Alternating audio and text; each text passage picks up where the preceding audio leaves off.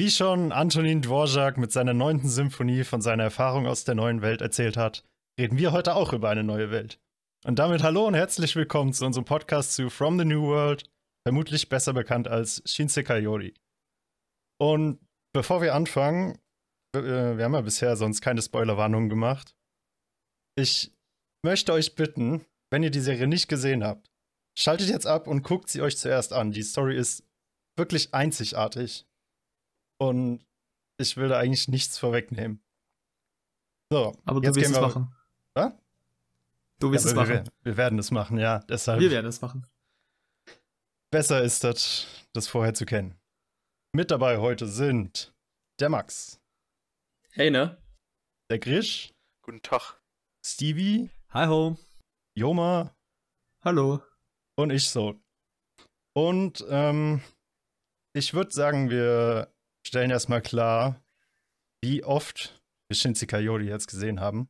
Also ich habe es zweimal gesehen. Wie sieht es da bei euch aus? Zum ersten Mal habe ich es angeschaut. Ja, ich auch. In Highspeed habe ich gehört. ich habe es normal schnell geschaut. Speed ist genau seine Sache. Ähm, äh. Ich habe ich habe es äh, auch zweimal angeschaut. Das erste Mal vor ungefähr fünf Jahren und ja, jetzt kürzlich das zweite Mal. Ja, ich habe es auch zweimal gesehen. Äh, das erste Mal vor drei Jahren, glaube ich, und halt jetzt wieder. Okay. Der Grund für diese Frage war, weil mir aufgefallen ist, dass es am Anfang viel oder ja einigermaßen viel Foreshadowing betreibt und sich deshalb meine Erfahrungen am Anfang extrem beim äh, vom ersten Mal abgewichen sind. Und mich würde da interessieren, das geht jetzt wahrscheinlich eher dann an Stevie und Joma, die es mehrmals gesehen haben, ob das bei euch auch so war. Mm, eine gute Frage. Ähm, ich habe mir da auch ein bisschen Gedanken drüber gemacht, inwiefern sich meine Anschauerfahrung verändert hat. Natürlich bin ich jetzt auch ein bisschen älter schon als vor fünf Jahren. Ähm, insofern hat sich sicherlich verändert. Ich glaube, was die Geschichte an sich betrifft, hat sich meine Sichtweise gar nicht so sehr verändert, eher was die Bedeutung der Geschichte angeht. Und ähm, ich fand das Worldbuilding und die Geschichte an sich früher schon richtig, richtig gut bin aber mittlerweile der Meinung, dass das Worldbuilding vielleicht gar nicht so stark ist wie die Aussage der Serie. Und insofern hat sich meine, meine Sichtweise wahrscheinlich ein bisschen geändert, ja. Ja, ich sehe das so ähnlich. Ähm, mir ist dann noch aufgefallen, dass ähm, Soul, du hast gerade von Foreshadowing gesprochen. Das habe ich bei meinem ähm, e, äh, ersten Mal schauen gar nicht so wirklich mitbekommen. Ich war da eher wirklich äh, voll in der Story drin. Äh, das ist mir halt jetzt, weil ich das Ende schon kannte, natürlich schon aufgefallen. Genau also so mehr als beim, beim ersten Mal. Ja. Da waren nämlich am Anfang auch so äh, ein paar Sachen. Vor allem der eine Satz, ich glaube in Folge 4 war das von Saki, wo sie gesagt hat, sahen diese Riesenratten aus der Entfernung nicht wie Menschen aus. Und das ist mir mhm. beim ersten Mal halt natürlich überhaupt nicht klar geworden, worauf sich das bezieht, aber jetzt beim zweiten Mal hat es mich irgendwie schon ziemlich geflasht, wie viel Foreshadowing da mit drin ist. Das zieht sich auch ziemlich bis zum Ende durch. Es gibt ja auch die äh, Szene, wo Squealer erzählt, dass er die, das Skelett nachstellen kann von äh, Maria und Mamoru. Und er erzählt dann, dass die Knochen der Ratten und der Menschen ja sehr ähnlich sind. Und dass es auch Ratten gibt, die so ähnlich groß sind wie junge Menschen. Und dass es deswegen kein Problem ist, das nachzubilden. Also ich denke, da gibt es ganz viele Anhaltspunkte, wo sich quasi durch den Anime ziehen, wo man dann genau diesen Punkt eben merkt. Da würde ich dann aber ein bisschen differenzieren, weil diese Sache mit den Knochen, daran äh, habe ich dann halt nach dem ersten Mal schauen schon gedacht. Oder beziehungsweise es wurde ja, glaube ich, sogar in der Serie ähm, erklärt, dass er halt die echten Knochen quasi, also die echten Knochen von äh, Maria und Mamoru benutzt hat. Dass da eben nichts gefaked war. Mhm. Und in meinem Fall habe ich jetzt so Sachen gemeint, die mir halt beim ersten Mal überhaupt nicht aufgefallen sind oder vielleicht minimal. So sehe ich das, äh, so sehe ich okay. das zumindest. Wobei, wobei, ja. Also, ich weiß jetzt nicht, ob ich es richtig verstanden habe, wie ich es geschaut habe, aber ich habe die Erinnerung daran, dass äh, Maria und Marubo äh, drei oder Marlboro. Ja, Marlboro. zwei oder drei Jahre erstmal irgendwo auf dem Berg gelebt haben, bevor sie gestorben sind. Und, und wie äh, Saki und Satoru zurück sind, haben die ja direkt die Knochen eigentlich abgegeben, oder? Dann Sie haben die Knochen ja nicht abgegeben. Das hat der Squealer gemacht. Squealer hat die Knochen abgegeben. nach drei Außerdem Jahren ich- erst. Außerdem, wann wurde das, das gesagt, dass es drei Jahre her ist? Habe ich im Wiki gelesen. Bezieht sich das, das Wiki nur auf den Anime oder auch auf das Buch? Beides, weil das war auch eine Frage, die ich noch vor dem Podcast stellen wollte, aber mir dachte, es ist eine ganz coole Frage an euch vielleicht im Podcast. Weil ich habe ein bisschen durch die Geschichten durchgelesen und irgendwo stand drin, dass nachdem Saki und Satoru sterben, also am, ganz am Ende, das ist irgendwie so ein Epilog im Buch, dass die alle nochmal treffen, auch Messias zum Beispiel, äh, und der dann ein paar Verhaltensmuster zeigt, der, sie- der sie von Mamoru wegzieht. Deswegen dachte ich, vielleicht hat irgendjemand da von euch Ahnung dazu. Und ich dachte, vielleicht kommt es auch noch in der letzten Folge zum Beispiel, aber das ist wahrscheinlich Anime, äh, Manga oder Buch only. Buchrunde, ja, äh, denke denk ich auch, weil ich kann mich zumindest nicht dran erinnern, dass das äh, irgendwann in der Serie gesagt wurde, Nee, dass es ich äh, drei Jahre her ist. Also, Ich höre das gerade auch zum ersten Aber Mal. es muss ein bisschen Zeit ins Land gezogen sein, weil Maria ja ein Kind bekommt in der Zeit. Ja, Mhm. Aber also muss es wohl größer gleich neun Monate sein, diese Zeit. da war ich, Ja. da, da war ich mir gar nicht so sicher, weil, also ja, also neun Monate schon, aber ähm, ich ging ehrlich gesagt davon aus, dass äh, Squealer zum, zum Zeitpunkt, ähm, wie, wie er versprochen hat, dass er ähnliche ähm, äh, Knochen liefern kann, die beiden schon irgendwie in seiner Gewalt hatte. Vor allem, weil das Kind ja auch relativ äh, groß wurde, dann, dann in der, in der, also eben am dritten Drittel und es ja nur zwölf Jahre her ist seit, also ähm, äh, seit dem zweiten Drittel und dem dritten Drittel. Äh, das Kind ist zwölf Jahre alt, äh, neun Jahre alt, laut dem Wiki. Also, Es, es, es, Ja, es laut dem, ja- laut dem Buch dann wahrscheinlich, aber ich aber weiß nicht, ob es im Anime auch so sein Jahre soll. später, oder? Also es kann. Es waren zwölf Jahre später. zwölf Jahre, ja. Und Oh. das passt Ja, dann auch Jahre. ganz gut mit den drei Jahren, muss ich, ich glaube, ich meine auch nicht, dass, dass Maria, die heartbroken war, dass sie Saki nicht mehr sieht, sich direkt um, um den Schlängel von dem Mamoru drückt, so nachdem sie in irgend- so einer Höhle sind, so deswegen. Ich glaube, das braucht schon ein bisschen Zeit. Ja, aber es ist ja auch äh, in der, in der Welt erklärt, dass, ähm, dass Sexualität irgendwie auch ein, ein Mittel ist, um äh, Angst zu überwinden oder Aggressionen abzubauen oder sowas. Also als, Mhm. als Ausgleich quasi. Es ist, es ist doch auch so, dass, ähm, und vielleicht habe ich das einfach äh, auch nicht richtig gesehen, äh, in der Folge, in der sie quasi äh, dann sagen, sie, sie gehen jetzt zurück da in ihr, in ihr Dorf und äh, äh, teilen mit, dass, dass Maria und Mamoru verstorben sind. Schlafen die dann nicht auch erstmal miteinander? Ja. Die gibt ja. dann die Szene, ja. wo die dann so in, so in so Schlafsäcken oder so liegen und halt augenscheinlich nichts haben. Ja. Heftig. Äh, ich ich habe das gesehen und ich dachte mir so, ja, kann jetzt nicht sein, oder? also, Auch wieso in der Welt wird, die, wird doch mit äh, Sexualität sehr offen umgegangen. ja, aber ich dachte, Naja. Saki mag das nicht, weil die wie Affen sind dann. Ich fand es sehr komisch, weil es ja in einem äh, Iglu war und da muss es ja scheiß kalt sein, obwohl sie auf einer Decke liegen. Ich meine, die, die generelle Temperatur muss ja extrem kalt sein. Ja, gut. Einmal Da würde ich nicht so gerne nackt rumliegen, also. Die liegen ja immerhin in einem werden wir, Schlafsack. wir, an, wir analysieren Ja, trotzdem. Sexszenen. Tun wir das etwa nicht? Äh, ich würde ganz gerne nochmal auf das eingehen, was du gesagt hast, Zoll, dass du da unterscheiden würdest. Ähm, für mich gehört es insofern zusammen, weil halt in beiden Fällen die, die Riesenratten und die Menschen schon irgendwo in einer gewissen Hinsicht gleichgestellt werden oder miteinander verglichen werden. Das eine mal halt sehr direkt und das andere mal eher so ein bisschen subtiler. Ja, und diese, diese, wegen dieser Direktheit hätte ich es halt äh, unterschieden. Aber ist ja auch wurscht. Was ich tatsächlich ein bisschen äh, cool fand, ähm, ich habe vorhin zwar, äh, zwar gesagt, dass ich äh, schon wusste, wie die Serie ähm, ausgeht, aber ein kleines Detail habe ich dann doch vergessen. Ähm, und nochmal Spoilerwarnung an alle, die jetzt noch zuhören und die Serie nicht kennen oder das, das Ende nicht kennen. Ähm, ganz am Schluss nach, nach der ähm, Anhörung von, von ähm, Squealer, wo er ja sagt, dass die Riesenratten eigentlich Menschen sind. Bom, bom, bom. Ähm, kommt Saki beziehungsweise, äh, beziehungsweise erst äh, ähm, Satoru drauf, dass äh, der Grund, warum die, die Riesenratten so aussehen, wie sie aussehen, ähm, der ist, dass Menschen sie ja gen äh, genetisch verändert haben, damit das ähm, Todesfeedback, ich weiß nicht, wie es auf Deutsch Todesresonanz. übersetzt wird. Genau, ja. Ähm, dass es halt nicht, nicht wirkt auf die normalen Menschen unter Anführungszeichen, also die mit, mit ihrem äh, Cantus. Heißt es eh äh, Cantus in der deutschen Übersetzung? Ma- ich habe es mit äh, englischen Subs geschaut. Magiker meinst du wahrscheinlich, also die, die Ah, Kraft. Magiker, okay. Wow. Ich hab's auch auf Englisch geschaut. Kantus hätte schon Ja. nice sein irgendwie. Ja, eh. Aber das witzigerweise, Joma, habe ich genau dieses Detail auch vergessen. Ähm, ich weiß nicht warum. Vielleicht, weil, weil dieser andere Aspekt, nämlich dass die Ratten auch Menschen sind, so super einprägsam ist. Aber der Grund dafür, warum die Ratten so verändert wurden, den habe ich auch nicht mehr gewusst.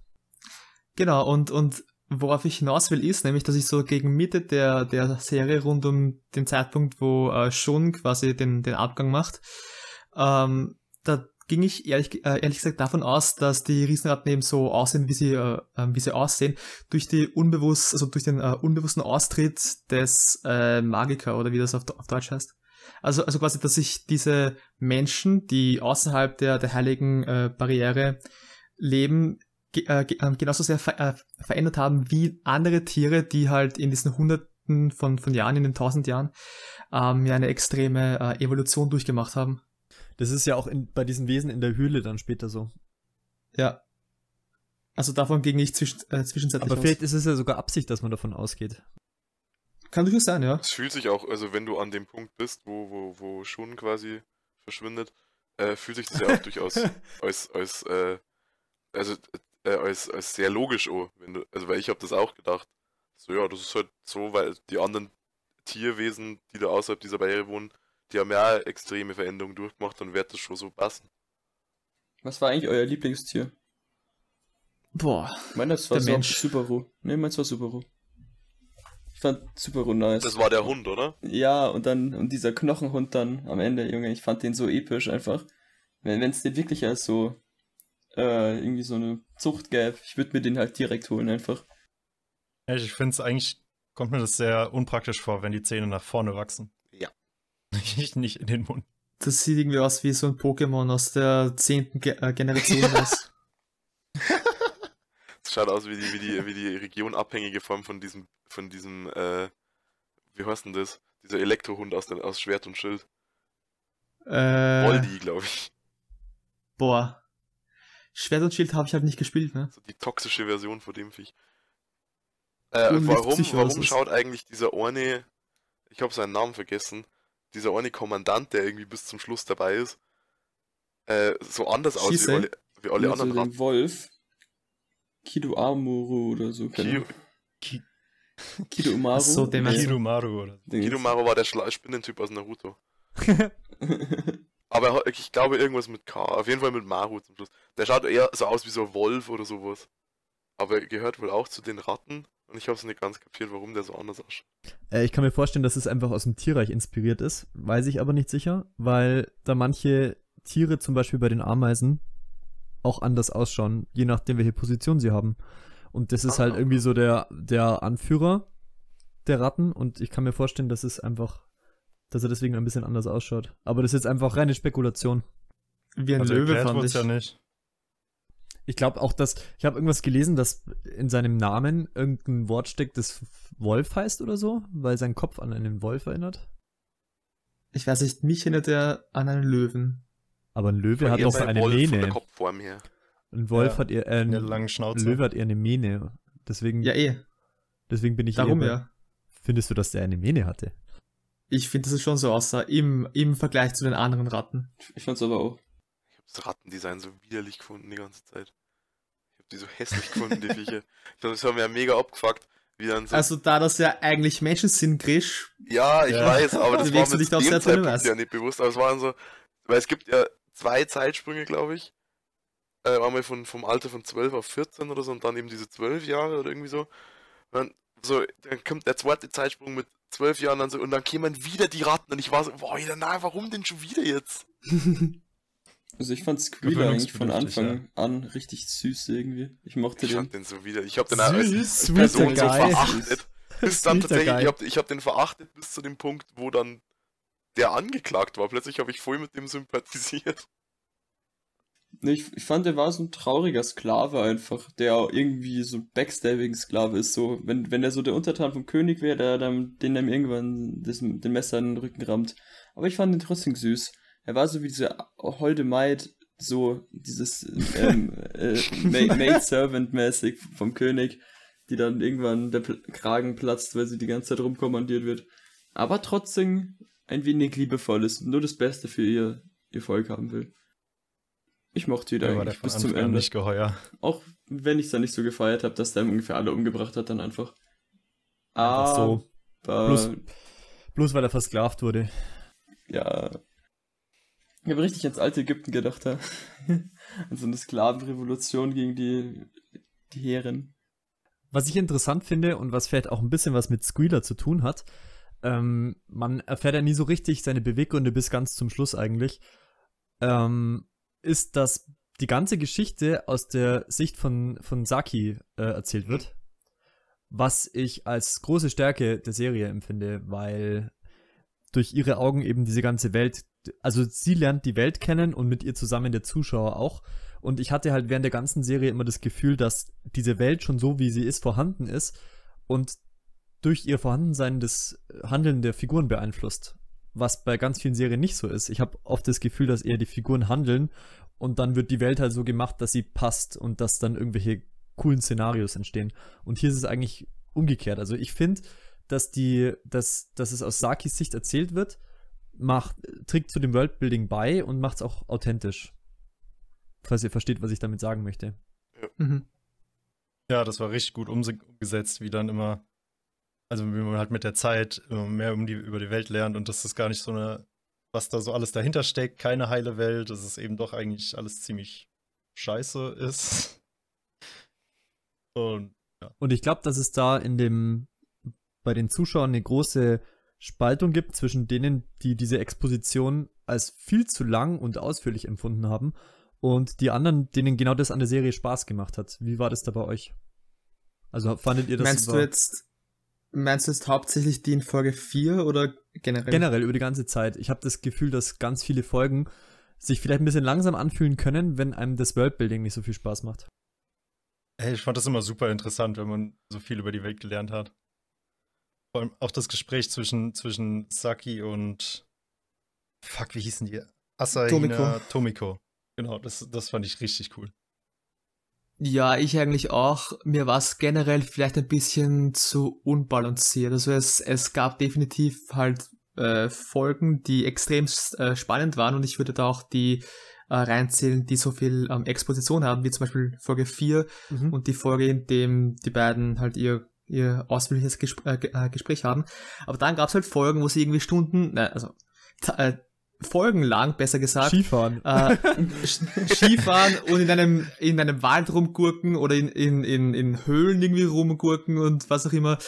Und ich, ich meine, bis zu einem gewissen Grad trägt das natürlich auch zum Worldbuilding bei, aber weiß nicht. Ich habe mir dann halt schon ein bisschen mehr, ähm, mehr gewünscht, ja, von, von, von, so, von so ziemlich allem, was mir an der Serie Spaß macht in diesen äh, Momenten, habe ich mir mehr gewünscht. Also, mir persönlich hat Folge, also Folge 4 war das mit dem Mino Shiro, oder? Ja. Ja, Ja, Ja, mir, mit das, dem Falschen. ab da hat es angefangen, mir Spaß zu machen. Gefolgt dann mit dem ganzen Rattenschlachten in Folge 5 und 6 und weiter. Also, das, also, mir, ma ich, mir macht halt so ein aktives Worldbuilding viel mehr Spaß als so ein subtiles, wo du, wo du nicht direkt erklärt bekommst, was so, was passiert, sondern halt nur so, so subtil so ein paar Sachen mitbekommst, wie zum Beispiel irgendwann, dass, dass so ein Kind verschwindet. In den ersten drei Folgen, glaube ich, war das schon gar mit diesem Da wird sogar ersten der, Mitglied aus. Ich glaube, es waren zwei in einer Folge sogar, oder?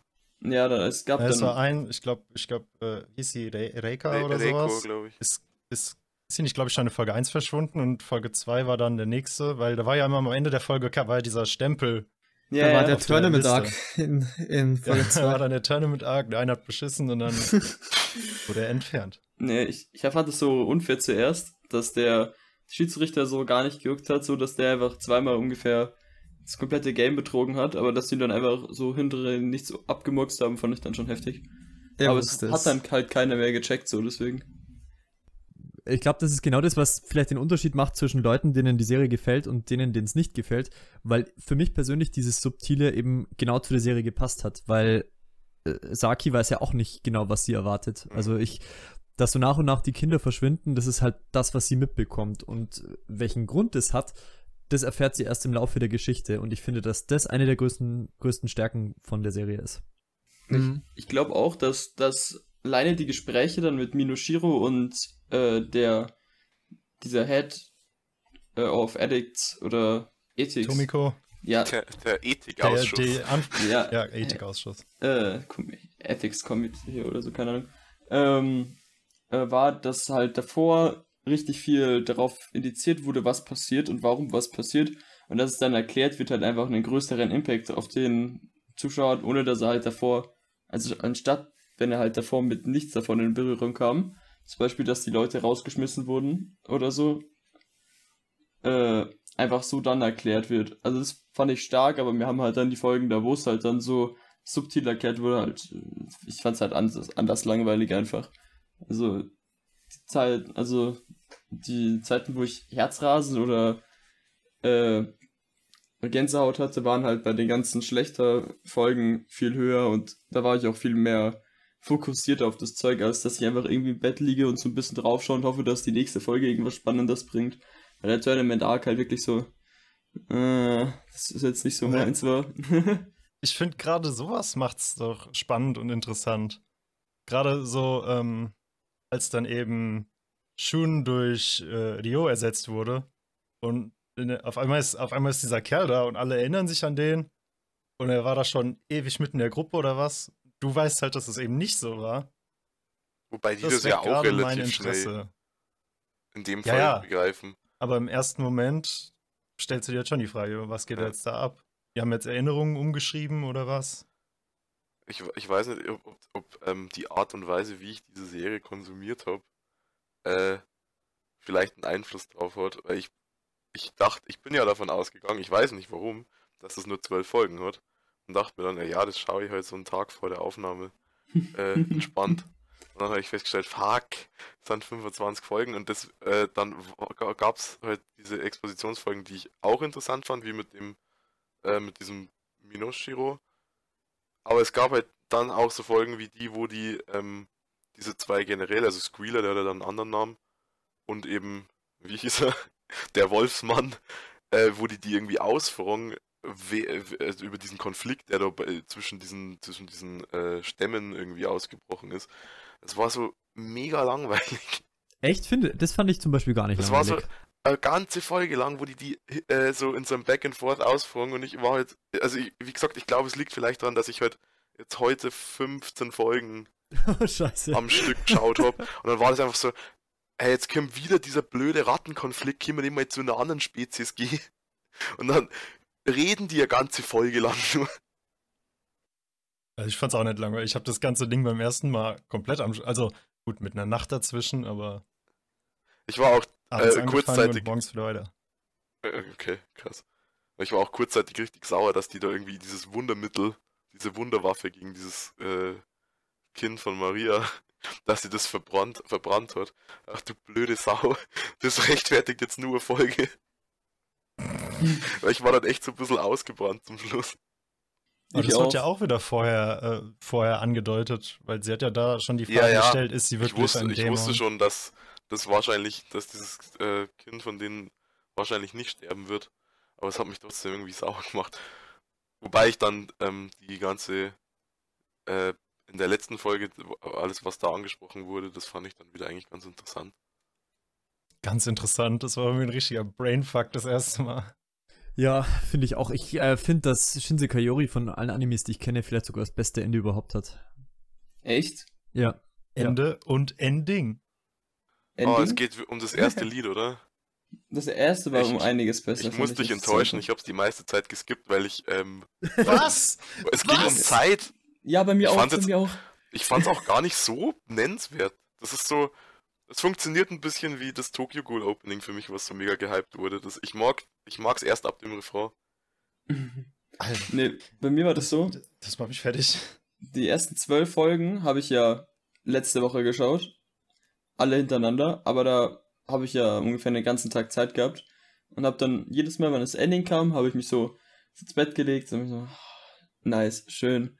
Jetzt ein bisschen, äh, ein bisschen drüber nachdenken, schöne Musik genießen. Und dann bin ich dann langsam aufgestanden und habe die nächste Folge reingetan. Aber jetzt, wo ich ab Folge 12 jetzt angefangen habe gestern, also beziehungsweise heute, ähm, habe ich halt äh, fertig geschaut, Ending fängt an, direkt wegklicken, nächstes reinziehen. Und jetzt und dann vorhin so 1,9er Speed, Ending weg, schon zwei Minuten vor Ending raus, ins nächste rein, schnell. Aber, ähm, wo wir gerade beim Ending waren, wie, wie äh, fandet ihr es denn, dass die Serie gar kein Opening hat? Ja, Ich war sehr das ist verwirrt. mega geil. Ich auch. Ich, fand's auch fand's mega geil, ja. Ich fand das Shin- cool. Wie, Shinsei Kayori ist einfach viel zu cool für ein Opening. Nee, ich war, also ich war einfach nur deswegen verwirrt, weil ich mir dachte, vielleicht ist es so, ähm, wie früher, wenn du äh, Anime auf YouTube geschaut hast, die haben das auch ganz oft gemacht, durch das, dass die Videos damals ja noch zeitbegrenzt waren, dass die einfach die Openings weggeschnitten haben.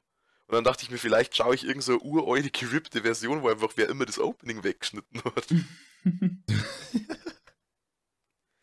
Tatsächlich kann ich nachvollziehen, was, was du meinst, weil ich fand's bei sehr vielen Folgen ähm, komisch, wie die ge äh, geendet haben. Die haben oft äh, ganz, ganz plötzlich ähm, aufgehört und ich meine gar nicht im Sinne eines äh, Cliffhangers, sondern wirklich fast unlogisch, äh, dass sie zu, zu diesem Zeitpunkt enden. Wisst ihr, äh, was ich meine? Also, dass, Hast du dass ein Beispiel? die, die Folgen enden. Äh, nee, gerade eben nicht, aber vielleicht finde ich eins Ich weiß, was du meinst. im den Weiten meines Gehirns und nicht Wiki. Ist wirklich schon nice. also man kann halt richtig schön viel nachlesen, finde ich. ja, Ich- wir, ich- wir, ich wir reden auch gar nicht drüber, wir lesen nur ab. Wir haben das alles schon geskriptet. Ich entnehme jetzt dem, was ihr gesagt habt, dass äh, ihr ähnlich wie ich, weil, also weil ich habe es jetzt zum ersten Mal geschaut, äh, so die ersten 10, 12 Folgen gar nicht so. Also ich war immer so ein bis- bisschen lost, muss ich jetzt ehrlich sagen. Ich war komplett lost. Weil ich immer das Gefühl hatte, ich hab, ich, ich hab dann mal zeitlang, äh, zeitlang gedacht, vielleicht haben die irgendwann aufgehört, nach dem Ending wirklich nur die Vorschau auf die nächste Folge reinzuschneiden. Und hab dann quasi dieses Ending überklickt und dann festgestellt, na, da läuft wirklich nur die Vorschau. Weil ich, es, es gab irgendwie zwei, drei Folgen, wo ich dachte, ich habe einen Teil an Informationen irgendwie übersehen. Das ist spannend. Äh, ich überlege gerade ganz, ganz heftig und ich bin drauf gekommen, dass die erste Staffel laut dem Wiki ähm, 16 Folgen lang sein soll und die zweite halt 8. Nee, warte, 9. Ja, das dann Nee, die, die, die, ja, oh ja, warte, ne, was? Ne, das ist wahrscheinlich Ich da der Trenner, wo dann eben das zweite Ending anfängt. Ja, Ja, ja genau. Aber ist, äh, ist es nicht komisch, dass in einer Season von drei Monaten halt 16 Folgen rauskamen? Eventuell kann es sein, dass es da eventuell zu solchen eventuellen ähm, Toten. ja, komischen äh, Enden kam, von denen ich gesprochen habe. Aber es ist ja sowieso bei der Serie so, dass es äh, Budgetprobleme hatte, soweit ich weiß. Oder Budget Oh ja. Weiß ich teilweise nicht. so aus, äh, ja. Budget weiß ich nicht, aber Ressourcen zumindest, weil A1 Pictures ja zur gleichen Zeit auch Sword Art Online rausgebracht hat. Danke dafür. Äh, ja, vielen Dank. ähm, was leider dazu führt, dass manche Episoden, und bei aller meiner Liebe zu der Serie muss ich das leider sagen, richtig abgefuckt ausschauen. Boah, Welche Ich habe noch nie so hässlich Leute Skifahren sehen in Anime wie bei Shinji Oh ja. What the fuck? Oh, das ist mir gar nicht aufgefallen. Das ist genau der Punkt, warum ich das gehasst habe.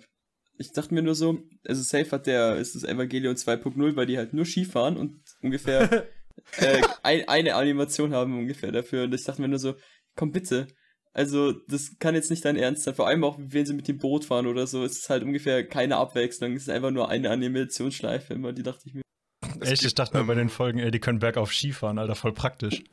Ja, aber das lässt sich ja mit Magica äh, Ja. entschuldigen. Aber ähm, es gibt in der, S- in der Folge, ich glaube, es ist die erste Timeskip Folge 8, wo, ähm, wo Mamoru äh, Maria malt irgendwie. Äh, und dann kommt, kommt Saki und äh, hat irgendwie gerade äh, Satoru und schon beim Knutschen zugeschaut. und sagt dann irgendwie, geh mit mir spazieren.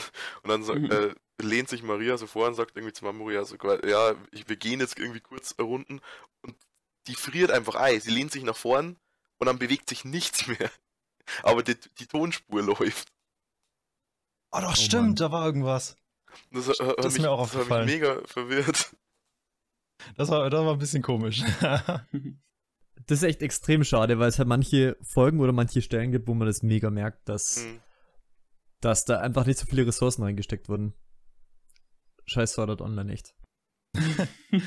ich fand es im Endeffekt gar nicht so schlimm. Also es ist mir ja eh nur, glaube ich, bei der einen Stelle wirklich aufgefallen. Und es wurde auch für mich ein bisschen dadurch äh, kaschiert, dass ich die generelle Optik der Serie einfach so genial finde. Und ich kann nicht mal mit dem Finger drauf zeigen, warum die Optik so cool ist, aber es sieht, es ist einfach so einzigartig und ich finde es wunderschön gemacht.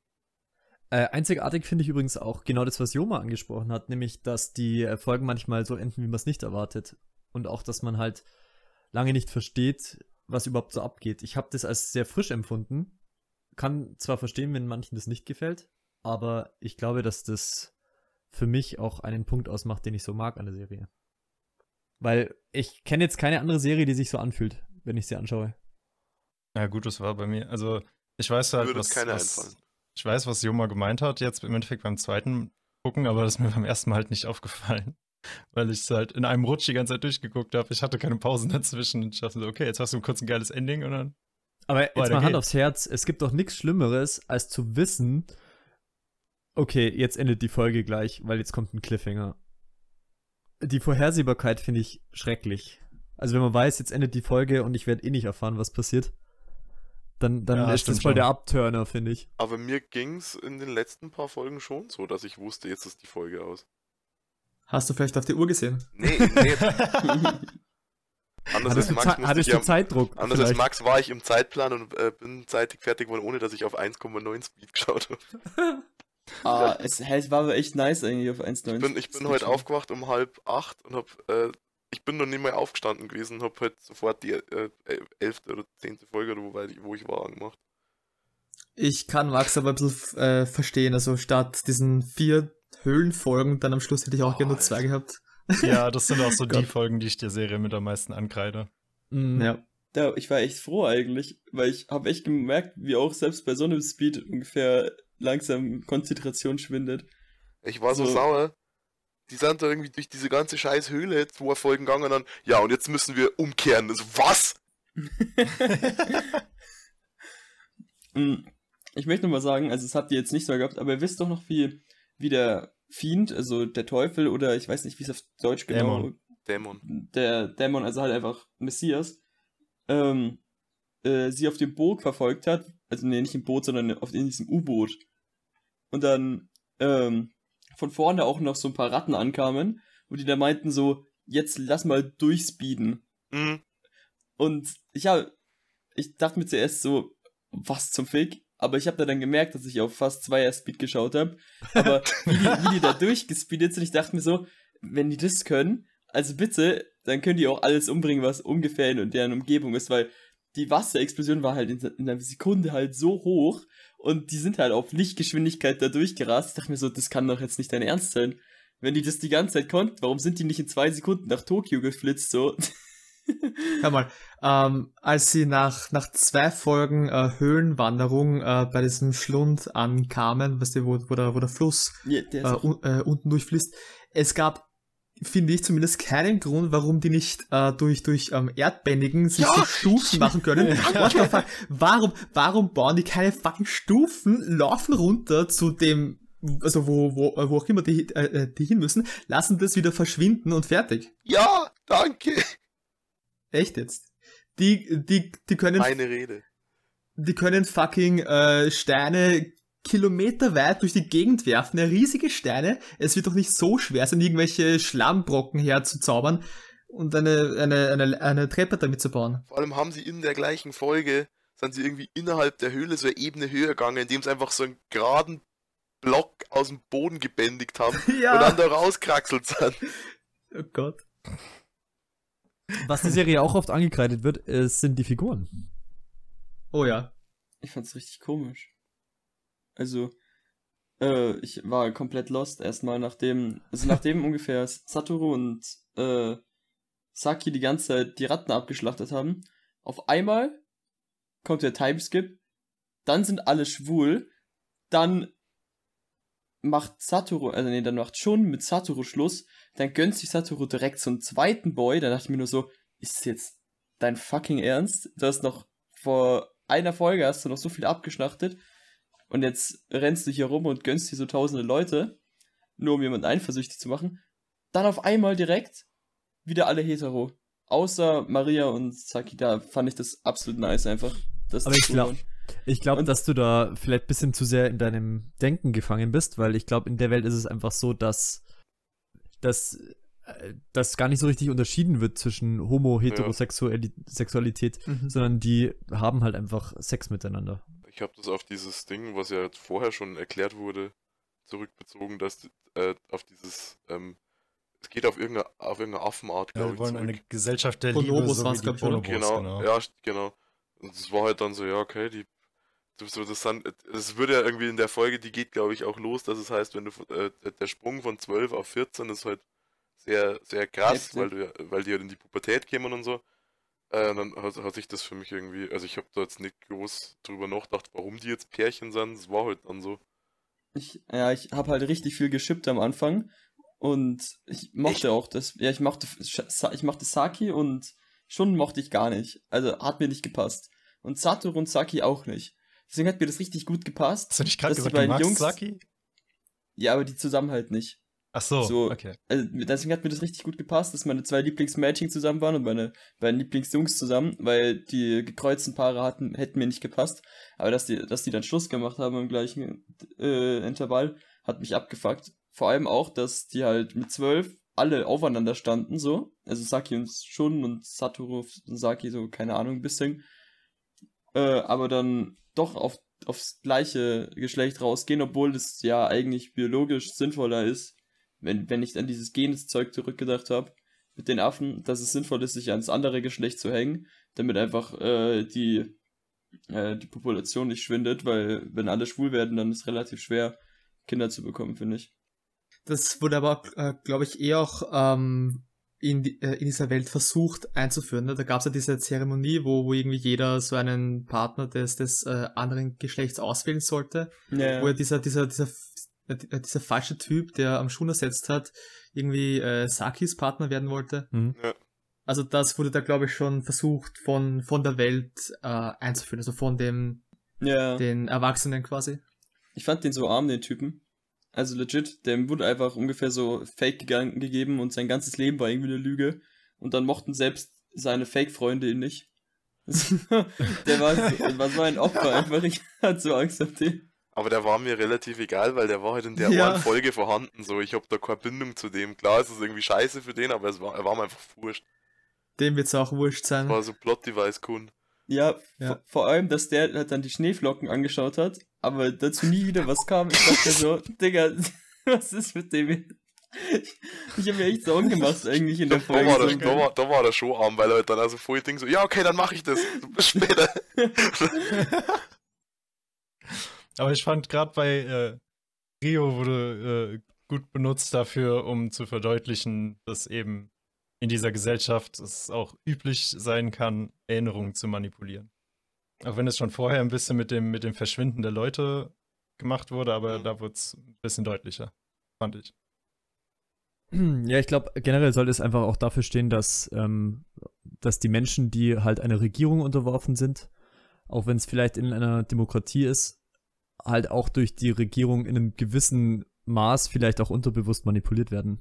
Ich würde das jetzt gar nicht, das ist vielleicht das, was ich auch ein bisschen aus der Serie mitnehme, wobei man da vielleicht auch ein bisschen tiefer gehen muss. Für mich war die Sexualität zum Beispiel einfach bloß auch ein Symbol dafür, dass sich die Menschen und die Tiere eigentlich gar nicht so sehr unterscheiden. Und ob jetzt jemand ein Mensch ist oder eine Riesenratte, beides sind eben Lebewesen.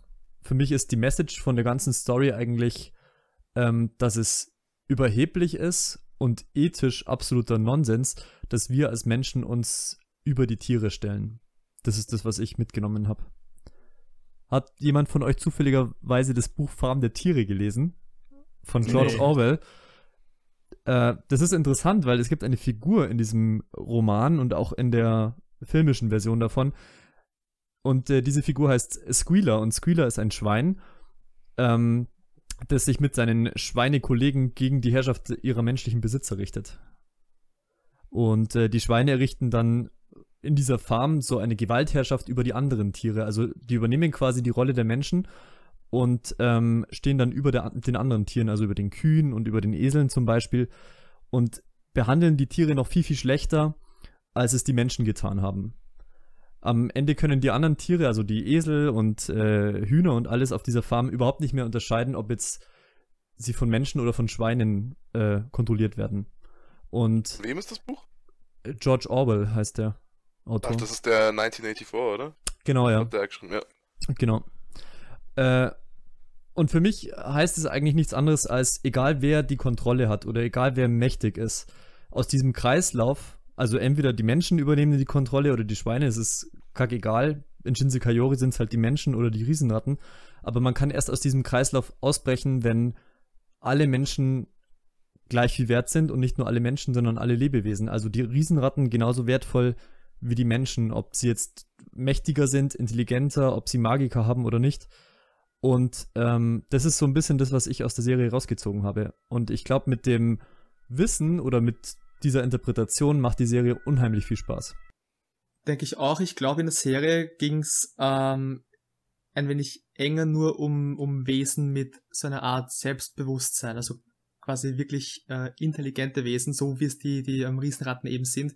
Aber jetzt diese, diese, ähm, diese explodierenden Hunde zum Beispiel, ich glaube, Tiere solcher Art, ähm, um bei deinem Beispiel zu bleiben, bin ich mir nicht sicher, ob die Serie äh, ja sagen möchte, dass solche Tiere auf eine, also auf, ähm, auf die gleiche Stufe zu stellen sind wie quasi Menschen oder, oder ähm, Riesenrad. Das Gefühl hatte ich nicht. Würde ich dir zustimmen. Weil diese Tiere auch sehr, also halt sowas wie diese explodierenden Hunde, äh, ja stets einfach auf äh, Instinkt gehandelt haben. Also die, ich weiß nicht, inwiefern die sich bewusst sind, dass sich jemand ihnen überordnet in dem Sinn. Ja, gut, die Frage ist, es gibt es ja in der Tierwelt auch, also Bienen zum Beispiel, die sterben ja, wenn sie stechen. Ja. Äh, ich würde das jetzt irgendwie in der Hinsicht vergleichen, weil diese Hunde halt auch sterben, wenn sie sich Mhm. gegen ihre Gegner richten. Ähm, aber das ist ja auch im gewissen Sinne, um, um Artgenossen zu schützen. Also um das Überleben der, der Ja, Art okay, zu sichern.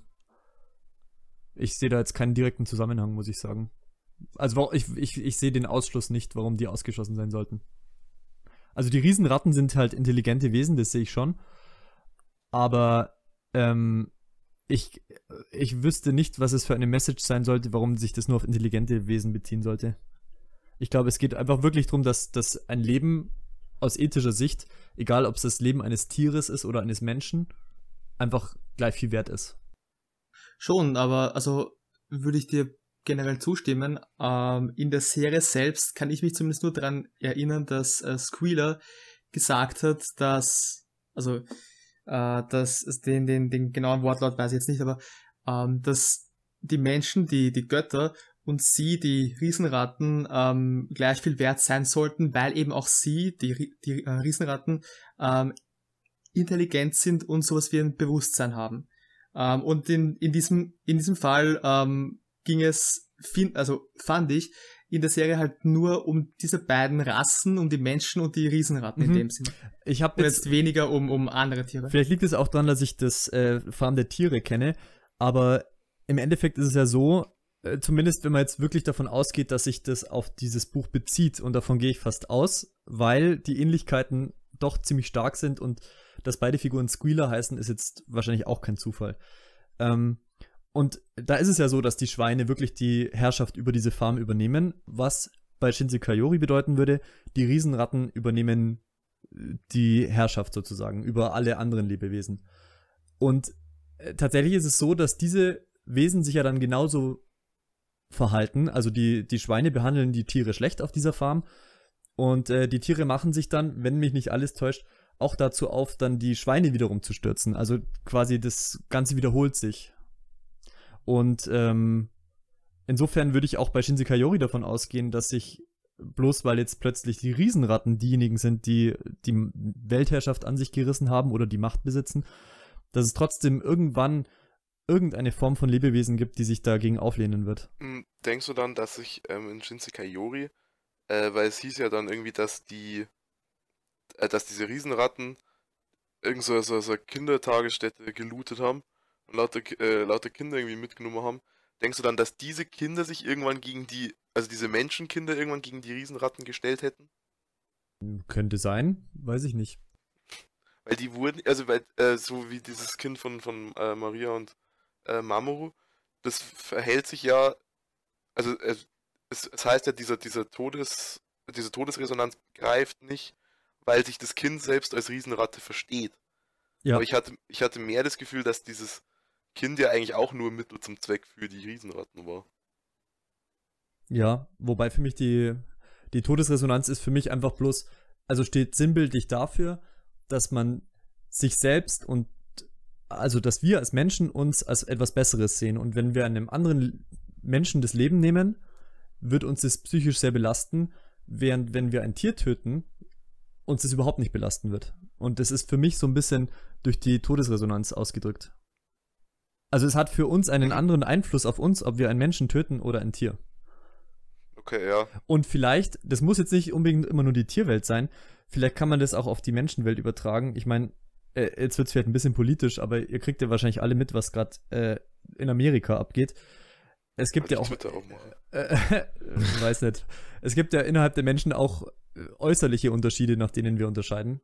Und Ja. ich kann mir auch vorstellen, dass es für manche einen Unterschied macht, ob ich einen weißen Menschen oder einem schwarzen Menschen Schlechtes zufüge. Und dann gibt's Teufel und Karma-Dämonen und in unserer Welt gibt's davon zurzeit offenbar ziemlich viele. Ja, das stimmt wohl. Übrigens, witzigerweise, Squealer gehört ja zu der Raubfliegenkolonie. Äh, Mhm. Da habe ich äh, nachgeguckt, nachdem ich die Serie beendet habe. Raubfliegen, also bei einer Fliege stellt man sich ja no normalerweise was harmloses vor. Raubfliegen sind tatsächlich giftig und äh, verspeisen teilweise auch Wespen und so ein Zeug. Alter.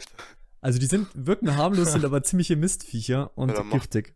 Macht aber Sinn, weil die, die Kolonie, Kolonie, die sie ausrotten, heißt doch, glaube ich, auch irgendwas mit Wespen, oder? oder Hornissen. Ja, gefüllt. großen Giant Hornissen. Hornets, ja. Ah. Ob jetzt die Raubfliegen Hornissen essen, weiß ich leider nicht. Ja, aber die ganzen kriegerischen Kolonien sind, oder die paar, die vorkommen, sind ja alle nach irgendwelchen Raubtieren benannt. Auch die, die Vogelspinnenkolonie vom Anfang. Da war Mhm. ich so verwirrt. Und ich glaube, das lag daran, dass ich so, ähm, dass ich relativ müde war, weil es hieß Vogelspinnen und ich habe das Kolonie irgendwie überlesen und war dann völlig verwirrt, als halt einfach so andere Riesenratten an der OK ist, weil ich dachte, die kämpfen jetzt gegen riesige Spinnen. Harry Potter Teil 2 lässt grüßen. Ja. Nee, Feier, ich- feier ich. ich. Ich dachte halt, ähm, wie erzählt wurde, dass die Giant Hornets, also die von, von dem Wolf, Die Hornissen. äh, die Kolonie, die, ja, die Hornissen, ausgerottet wurden, dass die von dem äh, Fiend, also von dem Teufel oder von dem Dämonen ausgerottet wurden. Und dann dachte ich mir, aber wenn sich ja das Kind selber als äh, Ratte sieht, dann muss es ja eigentlich auch äh, daran gestorben sein, eine Ratte zu töten, oder hat es einfach nur sozusagen nur Schutz gegeben, während Tausende seiner Familien, also scheinbaren Familienmitglieder einfach ausgerottet wurden für Territorialvergrößerung oder sowas. das ist Hm. eine gute Das ist Frage. ein richtig guter Punkt. Ich, ich glaube, dass es darin begründet liegt, dass die sich, äh, äh, dass, dass, dieses, dass diese Ratten, äh, glaube ich, ein bisschen andere Auffassung haben und da sehr von Kolonie zu Kolonie denken. Ja, aber ich, ich weiß Vielleicht nicht, ob ist das halt, so, wie wir, wie wir äh, Menschen heute, so wie Stevie meinte, äh, auch unter uns unterscheiden. Mhm. Wer weiß. Ich glaube das ehrlich gesagt nicht. Also in dem Fall nicht, weil, ähm, sie, weil sich ja dann das Kind von Mamoru und Maria als Teil der Raubfliegenkolonie hätte sehen müssen. Und dann Ach, hätte stimmt, ja ihre ja. Todesresonanz bei Kiromaru gar nicht aus, auslösen äh, können. Hm, ja. Ich glaube was dann ich eher, gesagt habe, das habe ich Wa- irgendwie gerade ausgeblendet.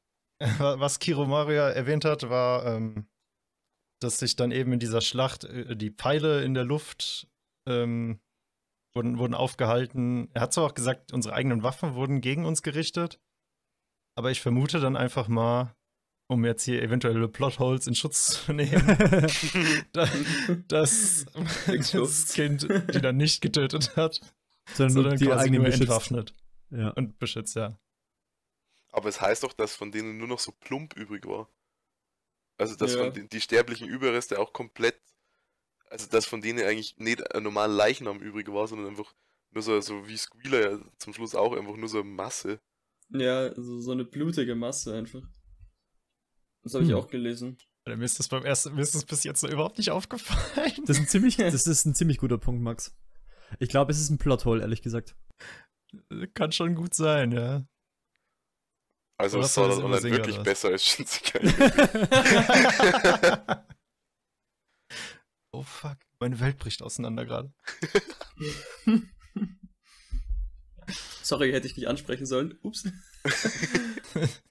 Doch, doch. Was haltet ihr denn eigentlich von dieser, von dieser ähm, Gesellschaft an sich, die sich etabliert hat unter den Menschen mit dem, äh, jeder, der nicht passt, wird halt rigoros raussortiert. Ich, ich habe es halt verständlich gefunden. Also ich, ich konnte es gut nachvollziehen, wie, warum die das gemacht haben. Weil halt jeder einzelne Mensch, wenn er wenn er in die Risikogruppe gehört, den Tod aller anderen Menschen bedeuten könnte.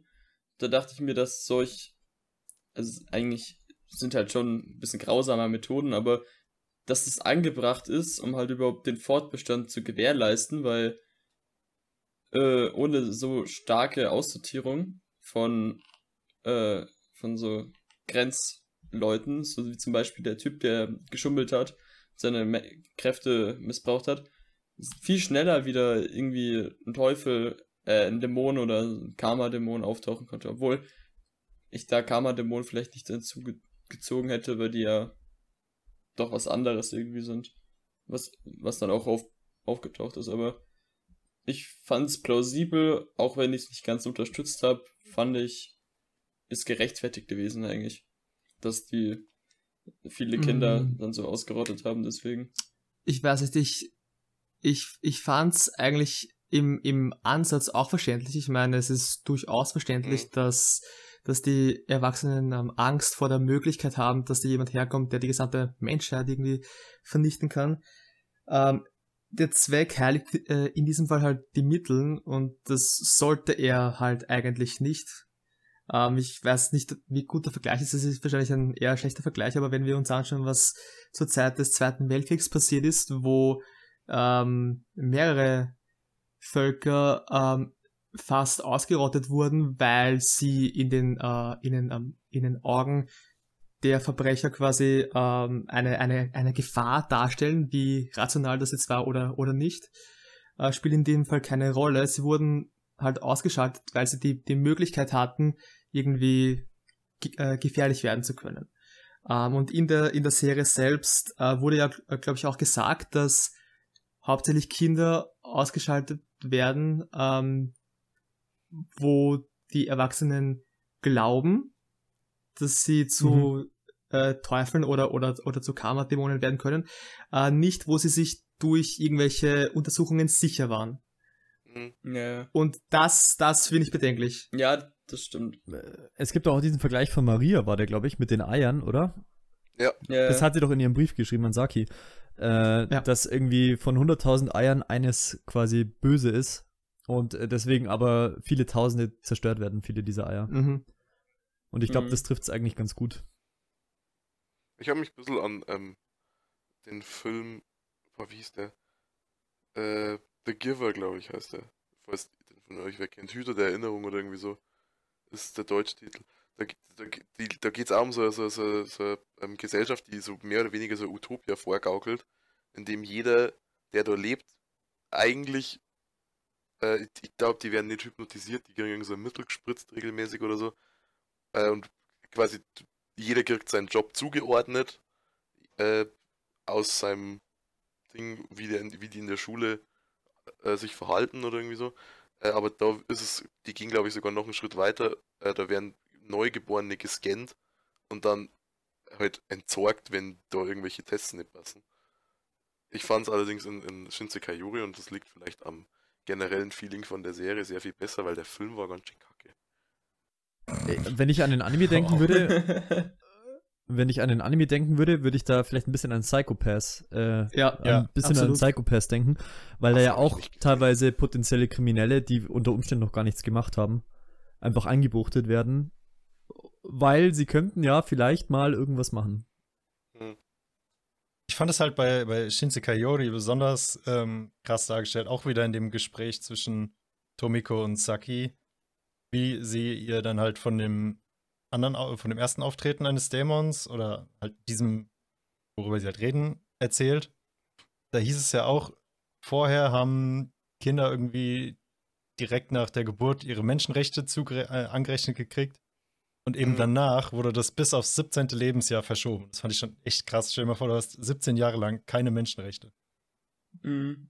Ja, aber ich fand, das ist halt einfach irgendwie eine lose Aussage nur gewesen, weil Ich fand das ziemlich krass. Das fand ich keine lose Aussage. Das hat für mich sehr stark diese Angst vor den Dämonen eben verdeutlicht. Dass Ja. man bereit ist, die Menschenrechte von anderen davon, äh, dafür aufzugeben.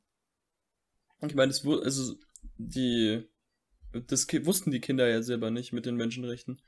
Es wird denen ja äh, halt nicht äh, mitgeteilt. Und auch die, äh, die Teilnehmer von diesen verschiedenen Komitees waren ja auch nicht bekannt für den Großteil der Menschen, glaube ich. Also ich weiß nicht, ob es die Erwachsenen wussten, aber die Kinder zumindest nicht, bis sie sie halt getroffen haben. Und ich glaube, dann haben sie ihre Erinnerungen auch an die Treffen verloren. Also die wurden ihnen halt dann auch genommen.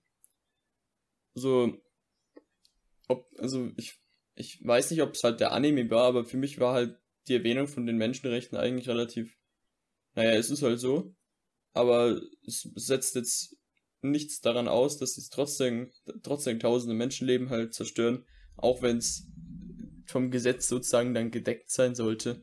Was halt für mich halt dann sinnlos war, weil ich mir dachte, es ist halt trotzdem Mord. Auch wenn es nicht illegal ist, dann laut, laut deren Gesetz. Ja, aber das so. ist ja das, klar was, was so hart so ist. Genau. Das ist auf 17. Lebensjahr, dass du 17 Jahre, also jeden unter 17 ausscheuten darfst, legal mit der Aussage, der könnte eventuell mal gefährlich werden. Eben. Betonung auf könnte. Muss Ja. ja nicht. Ohne dass sie sich irgendeiner Schuld bewusst wären oder so, werden sie einfach entsorgt. Übrigens gibt es auch hier äh, durchaus Parallelen zur Geschichte der Menschen, wo auch manche Menschen teilweise keine Menschenrechte ha Rechte hatten. Ja. Ja, äh, schwieriges Ich fand Thema. noch einen ganz interessanten Punkt eigentlich, dass die, diese Regierung von diesem Dorf die ganze Zeit alle Kinder hypnotisiert und bloß Gruppe 1 diejenigen Kinder beinhaltet, die von dieser Hypnose ausgeschlossen sind, so als Experimentiergruppe. Ähm, und die auch die einzigen sind, die dieses ganze System irgendwie in Frage stellen. Ich denke auch, dass man da ein bisschen was rausziehen kann. Ähm, inwiefern halt die, die Regierung äh, die Menschen beeinflusst. War es nicht auch so, dass ich glaube, Tomiko hat es gesagt, dass eigentlich alle aus Gruppe 1 dafür vorgesehen waren, irgendwelche Führungspositionen mal innezuhalten. Ja, genau. Ja. Ja. Ähm, eventuell sagt das sowas aus wie, ja, du musst die Dinge kritisch hinterfragen können, äh, um eine Führungsposition zu haben. Weiß nicht. Ja, hat sie auch gesagt. so viel drüber. Ja. Das, das wurde ja auch, glaube ich, gesagt. Ja. Ja, und, und Also vielleicht erwähnt, auch um, hypnotisierte Menschen können keine Anführer sein oder sowas. Ja, aber ich habe mir dann gedacht, nach dem 8, 17. Lebensjahr werden die ja nicht mehr wirklich hypnotisiert und werden ja dann trotz dem Verlust so einer freien Kindheit zu normalen Menschen eigentlich. Ich meine, die haben ja alle wie normale Menschen dann reagiert meistens. Viele hatten Angst, ein paar waren halt mutig, aber nichts, was jetzt aus dem Spektrum tritt, das darauf schließen lässt, dass, äh, dass sie einfach hypnotisiert waren den Großteil ihres Lebens. Aber ich glaube auch, dass man das in den ersten Episoden sind ja eigentlich alle relativ jung in dieser Klasse. Die sind ja alle bis auf Gruppe 1 hypnotisiert. Äh, ich hatte da eigentlich nie den Eindruck, dass man das den anderen Kindern anmerkt. Die sind halt jetzt vielleicht nicht so neugierig wie Gruppe 1, weil sie Ja. zum Beispiel bei dem Sommerausflug äh, nicht mit dem Boot rausfahren oder sowas. Aber gut, wenn man sich oft so Geschichten anguckt, dann geht man halt davon aus, das machen sie jetzt, weil sie halt die Hauptfiguren sind. Oder sie sind die Hauptfiguren, weil sie das machen, das kann man sehen, wie man will. Ähm, aber ich hatte jetzt nicht den Eindruck, dass die, dass sie sich sonderbar verhalten. Das erste Mal hatte ich den Eindruck, als Schuhen, der Schuhenersatz kam. Der irgendwie Ja. ein bisschen, bisschen arg komisch war. Ja. Ich war mir ehrlich gesagt gar nie so sicher, ob diese Erwachsenen eigentlich hypnotisiert haben oder nicht. Weil ähm, die einzigen Erwachsenen, die du, oder zumindest für, für, fürs erste Drittel triffst, sind ja die Eltern von, von Saki. Zum Großteil. Äh, und die, durch das, dass die ja irgendwie, ich glaube, ihr Mom ist die Bibliothekarin oder so, Mhm. Ja. ähm, die muss ja ein bestimmtes Wissen über Dinge haben, aufgrund ihres Jobs. Und dann bin ich einfach davon ausgegangen, dass die halt auch quasi eine der vermeintlich Erwählten war, die halt dann äh, das quasi das Recht auf das Wissen, äh, auf größeres Wissen gehabt hat. Deswegen war ich mir nie so sicher, ob Erwachsene wirklich hypnotisiert noch sind oder nicht. Ich ging eigentlich davon aus, dass die Erwachsenen ähm, eigentlich alle nicht mehr hypnotisiert sind, sondern dass sie einfach die Erinnerungen an ihre Kindheit ähm, nicht zurückbekommen haben, wenn es nicht notwendig war. Also Tomiko meinte ja auch beispielsweise, dass äh, Saki, sobald sie äh, ihre Nachfolgerin wird, ähm, ihre Erinnerungen zurückbekommen Ja, äh, wird. Und, und die hatte sie ja noch nicht, äh, als sie 26 war und halt nur in diesem, ähm, in dieser Botschaft feststeckte. Mhm. Oder, oder in diesem Labor, was auch immer das war. Ich war ziemlich überrascht, dass die dann auf einmal mit den ganzen hohen Tieren zusammenhockt. ja, Aber sie ist ja die Auserwählte. Also für mich ist sie einfach diejenige, die ähm, innerhalb dieses ganzen Systems halt die Möglichkeit hat, alles äh, auf kognitiver Ebene zu betrachten oder zu analysieren und dass sie deswegen auch diejenige ist, die zu dem Schluss kommt, dass das, was, was Squealer am Schluss zum Beispiel angetan wird, ähm, die Taten, die, also dass die Taten von Squealer nicht rechtfertigen, was Squealer angetan wird. Oder dass es auch zu nichts führt, wenn Squealer da so lange gequält wird. Ich Mhm. denke, das hat auch damit zu tun, dass sie halt nicht hypnotisiert wurde oder wird. Äh, und dass sie deswegen auch einen anderen Betrachtungswinkel auf diese ganze Lage hat. Genauso wie Satoru auch. ich fand Satoru in der ersten, im ersten Drittel übrigens wahnsinnig nervig. Ich auch. ich nicht ob, ob ich da alleine stehe. Ich, der, ist mir ja so auf den Sack gegangen. nee, ich mochte ihn bis zum Ich Ende. habe ich hab eigentlich den wirklich. als echt anstrengend empfunden. Aber bis zum ersten Drittel würde ich vielleicht nicht sagen. Äh, für mich so bis zum, bis zum ersten Timeskip. Da fand ich ihn ein Ja, bisschen bis, nervig. ja, okay. Nee, nee. Aber immer noch beim vertretbar. zweiten Timeskip wurde er aber noch abweisend dafür. Also, Aber, Also- ähm, aber ich finde, an Satoru wurde dieses äh, Machtprinzip irgendwie ganz gut verdeutlicht, weil denen wird ja, das, dieses Magika wird ja blockiert oder ähm, entzogen oder irgendwie so. Äh, und er kriegt es dann zurück und er hat dann so einen richtigen Blutrausch, wenn er da dann äh, diese, diese, diese, diese äh, Vogelspinnen äh, Kolonie niedermetzelt, äh, weil er dann auch schon äh, entsprechend erschöpft, weil das ja wohl irgendwie trotzdem auf die Füße geht, wenn die ständig mit, mit Magika hantieren. Aber dann schießt er doch nur mal einen Sturzruck und da haut er nur mal so eine Explosion rein. Und das fand ich dann irgendwie interessant. So, er hat jetzt wieder die Kraft oder die Fähigkeit, dass er sich dieses, dieses, diese Spezies von diesen Riesenratten unterordnet und er macht es halt gnadenlos. Übrigens, da fand ich auch spannend, Magika wurde zumindest, ähm, glaube ich, am Ende angesprochen. Das sind ja irgendwie die Gefühle und die Gedanken, die aus dem Körper ausdringen.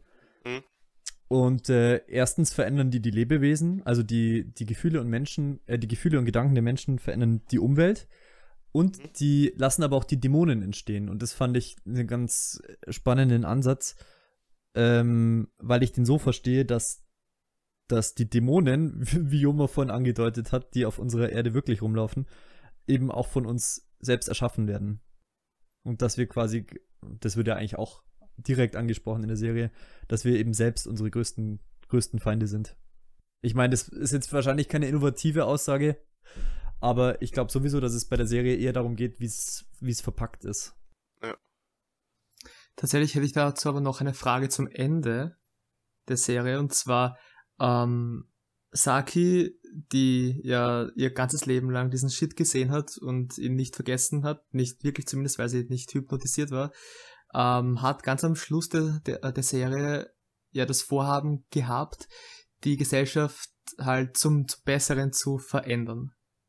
ähm, also nach, nachdem sie quasi äh, Squealer erlöst hat. Mhm. In der letzten Szene war es aber so, dass sie irgendwie nochmal zehn Jahre später mit 36, ähm, ich, ich glaube Namen waren es, auf, auf eine Liste geschrieben hat, während Satoru ähm, kleine Katzen äh, hochgezogen hat und dann endet die Serie. Ich weiß nicht wirklich, was ich davon halten soll. Wie habt ihr das, das Ende gesehen? Also äh, glaubt ihr, dass, dass, dass äh, Saki ähm, zu, zu diesem Zeitpunkt irgendwie etwas unternimmt, um die Gesellschaft zu verändern oder, oder nicht? Weil die Serie, finde ich, gibt einem da nicht wirklich irgendwas, um ja, um, um, um davon auszugehen, wirklich. Am Schluss steht doch noch so ein Schild, sieht man doch. Da steht irgendwie drauf, äh, Fantasie. Mh, ich Die Kraft der ganz sicher. Fantasie kann alles verändern. Ja. Und auf dieser, dieser Liste mit Namen, was du gemeint hast, da, äh, warte, das war auch übersetzt, das stand, Das war nur ein Brief, glaube ich, oder? das An war ein Brief, Zu- ja, irgendwie Ja, an, genau. an die, die das in tausend Jahren lesen. Wie hat sich die Gesellschaft zum Besseren verändert? Ich hoffe, die Genau. Antwort ist ja. Es, äh, genau, es gab diesen Brief und es gab, äh, glaube ich, eine, eine Liste mit Namen. Ich glaube, es waren circa acht oder, oder sowas. Ach, das In so stimmt. zwei Spalten. Das waren, diese, dem Brief, das waren die. Kolonien, glaube ich, was du meinst. Ja, Thomas. ja, glaube ich auch. Ja. Da Äh, waren noch so Nummern es dabei, ne? Also, äh, Saki hat ja dem, dem Wolf, Rattenwolf, versprochen, dass sie sich drum kümmert, dass die, die Königin aus der Kolonie von den Hornissen überlebt. Und äh, das stand auch auf dieser Liste drauf, diese Kolonie. Ja. Ich glaube, sie setzt sich einfach dafür ein, dass die äh, eine gewisse Form von Gleichberechtigung erfahren. Aber das ist jetzt Okay, einfach dann hab bloß eine persönliche Interpretation von der, dem Ende. Okay. Na, ich habe ich ich ich habe eben nicht wirklich nachvollziehen können, was diese Namen äh, wirklich aussagen. Also wenn das äh, Kolonien äh, Namen sind, dann kann ich damit leben. Ich dann Ich glaube halt mit dem, mit dem Brief am Ende, also ich sehe das so, dass irgendwie, es wird zwar nicht erklärt wie, aber dass Saki den, den Stein zur Veränderung quasi ins Rollen gebracht hat und dann halt mit dieser Frage, dass es irgendwie in tausend Jahren, ob sich's verändert hat, ähm, dass sie dann hofft, dass alles besser geworden ist. So würde ich das sehen. Weil, weil eben diese Gesellschaft ja vorher erwähnt würde, auf ziemlich dünnem Eis steht. Man da auch wahrscheinlich sehr vorsichtig mit Veränderungen rangehen muss und das eine lange Mhm. Zeit braucht. ich sehe das auch so ein bisschen als so ein, äh, so ein, so ein Charaktermoment für Saki, weil das vorher ja auch schon angesprochen wird, dass sie äh, eine gewisse Stärke besitzt. Und auch wenn sie mal irgendwie traurig und niedergeschlagen ist, sie hat, ähm, äh, dass, dass Hoffnung irgendwie so ihr, ihr, ihr große Kraft ist. Und äh, nicht, nicht nur schreibt sie diesen, diesen Brief, in dem sie ihr, äh, hofft, dass sich die, die, äh, die Gesellschaft irgendwie zum Besseren entwickelt hat, sondern sie ist ja, glaube ich, auch noch schwanger Mhm. und äh, ein, ein, ein neugeborenes Kind oder in dem Fall ein ungeborenes Kind äh, sorgt ja auch immer so ein gewisses Maß an Hoffnung aus, weil du setzt, du wirst ja kein Kind in eine Welt setzen, von der du glaubst, dass sie es nicht mehr lebenswert ist, zu, äh, in ihr zu leben. Und ich verstehe auch den Titel der Folge, das heißt ja From the New World, die letzte Mhm. Folge, dass es au- äh, schon auch auf, ein neues, auf eine neue Welt hinarbeitet, sozusagen. Also ich glaube, das erzählt von dem Weg zur neuen Welt. So habe ich jetzt den Titel der Folge verstanden. Aber ich glaube, da gibt es auch Interpretationsspielraum, wie man dann den Titel versteht. Äh, stimmt es, also ich bin mir nicht ganz sicher, ich habe ich hab nicht nachgeschaut, äh, stimmt es, dass die Erzählerin, die immer mal, mal wieder ein, ein Wort verliert zu, äh, zu dem Geschehen oder auch zwei, ähm, dass das die Saki aus der letzten Folge ist, Ja, die klar. 36-Jährige. Ähm, das fand ich nämlich ein bisschen schade, jetzt in, also ähm, mit dem Hintergrund, was äh, du gesagt hast, äh, Stevie, weil die meiste Zeit über, so die gesamte restliche Serie, hatte die ja eine andere Stimme, eine, eine äh, andere Sprecherin. Ähm, dazu wird zwar überhaupt nichts null in der, in der um, Story gedroppt, aber ich, ich, ich hätte gern geglaubt, dass Saki so wie ähm, Tomiko lernt, quasi ihre, ihre äh, Telomere zu erneuern und dadurch halt länger zu leben, vielleicht tausend Jahre oder vielleicht auch nicht ganz so lang, aber halt lang genug, dass sie in einer neuen Gesellschaft äh, quasi äh, rückblickend erzählen kann, was damals so passiert ist. Aber das nur am Rande. Hätte ich schön gefunden. Vielleicht ist es ja, es wird ja nicht Ja, direkt ich glaub, es ist- verneint. Genau, ich glaube, es ist offen. Hast du es so verstanden? Kann ja so sein. Hast du so verstanden, dass es ausgeschlossen wird, Joma? Ähm, ausgeschlossen nicht, aber dass Saki diese Fähigkeit lernt, ähm, wurde nicht gesagt. Von daher kann ich auch nicht wirklich davon ausgehen. Es ist halt eher ähm, so eine Art Hoffnung oder, oder, oder Wunsch, ja. Headcanon halt. Mhm. Ganz viel Fantasie kannst du es darauf beziehen, ja. dass, äh, dass sie ja in dem Unterricht immer wieder diese Flasche repariert hat. Vielleicht Genau. kon- konnte sie dann irgendwann ihre, ihre äh, Telomere auch reparieren. Stimmt, das wird ja, das wird ja angedeutet. Genau, von, von Tomiko selbst, dass das Reparieren äh, die- dieser Flasche fast genauso oder zumindest so ähnlich ist wie das Reparieren der Telomere. Darum habe ich mir eben gedacht, dass es vielleicht, oder, oder darum habe ich halt den, den Headcanon gehabt, dass es vielleicht so sein könnte. Interpretationsspielraum. Es ist interessant, äh, dass Saki immer was repariert in dem Unterricht. Ähm, vielleicht repariert sie nicht nur Vasen, sondern auch die Gesellschaft. Oh, Hm, schön. das ist mir Das ist ein schöner Gedanke. Was würde das dann für, für Satoru und für Shun und die anderen bedeuten? Was haben die denn? Äh, gut, äh, Maria hat, hat schweben müssen. Das hatte die Bedeutung, dass sie sich loslöst vom Dorf, bestimmt. Ja, ist ja ganz klar. Ja, ist frei. Mamoru hat nur geweint. Das heißt, er ist ein Schlappschwanz. Und gemalt. Das, Stimmt, das heißt, er ist ein gemalt. Simp. Gemalt. äh, äh, was hat Satoru gemacht? Ich weiß es gar nicht. Der hat den Spiegel. Spiegel. Der, er ist ein Spiegelbild der Gesellschaft, heißt es natürlich. Schon hat er Ei ausgebrütet. Aber das ist immer kaputt gegangen. Es ist immer. Ja, äh, nee, Außer nee, bei dem letzten Mal, da war, da war ein Auge zu sehen. Äh, ja, das ist ein, sein Sicht aus dem Ei auf die Gesellschaft und er ist das zerbrochene Küken. Er ist ein Opfer seiner äußeren Welt. Und jetzt sag du nun mal, dass du in der Schule nicht gut im Interpretieren. das ist Das ist ja halt voll der echt Bullshit, was ich gerade erzählt habe. Ach was! Ich glaube nicht, dass es allzu groß Also man kann das durchaus so sehen, würde ich sagen. Das ist ja das Schöne an Interpretation. da hat die Serie ja generell sehr viel Spiel. Was sagt ihr denn eigentlich zum Soundtrack, um mal vielleicht von was äh, weniger Abstrakten zu reden? Ja, wobei, weniger abstrakt. Um von Aber was ich- anderem zu reden. Ich liebe dieses, das ist das Main-Theme, das mit dem, mit, mit dem Chor. Ah, das ist so geil. Das ist so Es, geil. es wird zwar nicht als äh, Main-Theme bezeichnet, aber ich würde gern glauben, dass es das Main-Theme ist, ja. Ich finde generell, die schaffen, ähm, der, ich, äh, der ist durchaus variantenreich, der Soundtrack.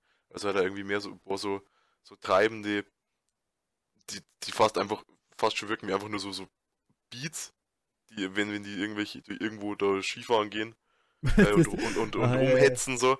Äh, und dann, dann gibt es auch Ohr, die so äh, E-Gitarren-lastig sind. Ich finde, dass die, die Atmosphäre, die Shinsekai Yori aufbaut, äh, echt stark ist und teilweise auch sehr äh, äh, niederschlagend schwer in manchen Folgen. Aber, aber sehr positiv, also positiv vom, von dem, wie krass sich, wie krass man sich fühlt. Tatsächlich ähm, habe ich, was diesen Soundtrack betrifft, ein bisschen äh, aufgepasst und äh, mitgezählt.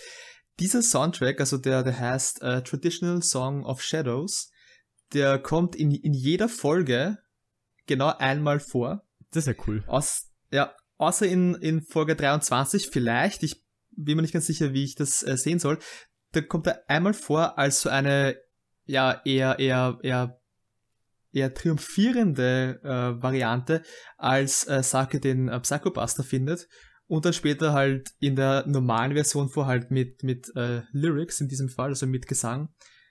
Aber sonst kommt er wirklich genau einmal in jeder Folge vor. Und ich habe auch versucht, das, das, das ein bisschen zu kategorisieren, also quasi was der Kontext ist von der jeweiligen Szene, in der er vorkommt. Ähm, und es gab ein paar Folgen, wo halt die, also die, äh, die gesamte Folge nicht wirklich viel passiert, außer dass sie Skifahren oder durch, durch, durch Höhlen gehen. Ähm, aber, aber in den, in der absoluten Mehrheit der, der, der Folgen äh, ging es in, in einer oder, oder, oder, oder einer anderen Art und Weise darum, ähm, was ein Menschen oder ein Lebewesen äh, generell ausmacht, beziehungsweise um das Innenleben ähm, der Figuren, die halt zu diesem äh, Menschsein oder auch äh, Riesenrattensein äh, beiträgt. Also das kann vielleicht auch ähm, mit diesem Hintergrund als das Main-Theme gesehen werden, ähm, weil es halt zu der Message der, also der, der Serie generell passt. Wisst ihr, was auch cool ist? Der zweite Satz von Dvorak's neunte Symphonie. Oh ja. Das ist, für die, die es nicht wissen, ähm, das ist die Melodie wenn sie abends immer nach Hause gehen sollen. Ah, Und ist, glaube ich, keine Ahnung, also über 100 Jahre alt. Und äh, generell tolle Symphonie, kann man sich mal anhören. Und auch sehr bekannt, also Ja. hört mal in den vierten Satz rein, den erkennt man bestimmt. Tatsächlich war diese ähm, Sinfonie ja auch so, ähm, so eine Art Vorbild für viele, viele bekannte Film-Soundtracks. Also der zweite Satz zum Beispiel ähm, klingt sehr, sehr stark nach dem, ähm, nach dem äh, Hobbit-Theme aus der Herr der Ringe. Und der vierte Satz zum Beispiel aus dem äh, der, äh, der Weiße Hai-Theme. Hm? Also klingt nach dem der, der Weiße Hai-Theme, was halt bedeutet, dass das wahrscheinlich die Inspiration war. Ja, da, da habe ich ein bisschen auch irgendwie Videos zu gesehen, wegen, ähm, ach, der, wer auch immer, wie er nochmal heißt, der die Star Wars Melodie, äh, den Soundtrack John gemacht Williams. hat. John Williams eben äh, Plagiatismus vorgeworfen wurde. Unter anderem auch, weil er eben äh, die zwei Noten vom, also die zwei Anfangsnoten vom vierten Satz dieser Symphonie für der Weiße Hai benutzt hat. Was ich ehrlich gesagt ein bisschen lächerlich finde, weil sich das. zwei Noten kommen. Ja, dieses Dö, Dö, so fängt es halt an. Aber es geht halt komplett anders weiter. Ja, was, ähm, ich habe es vorhin mal kurz angerissen. Leider haben wir dann irgendwie doch nicht drüber geredet. Äh, äh, was der Serie oft äh, vorgeworfen wird und was ich sogar gut verstehen kann, ist, dass sich die Figuren recht flach anfühlen. Ich denke, es gibt eine große Ausnahme. Ja, die offensichtliche Ausnahme. Die offensichtliche große Ausnahme. Mamoru? Nein, dieser, dieser, ähm, dieser Boy aus der achten Folge mit dem, äh, ja. Aber abgesehen, abgesehen von dem Boy aus der achten Episode, äh, so die Kritik, die man oft hört, äh, wären die Figuren flach. Finde ich nicht. Finde ich schon eher. nicht so Find ich aufgefallen. auch. Ich würde mal sagen, die große Stärke von der Serie sind nicht die Figuren. Außer der Boy aus der achten Folge.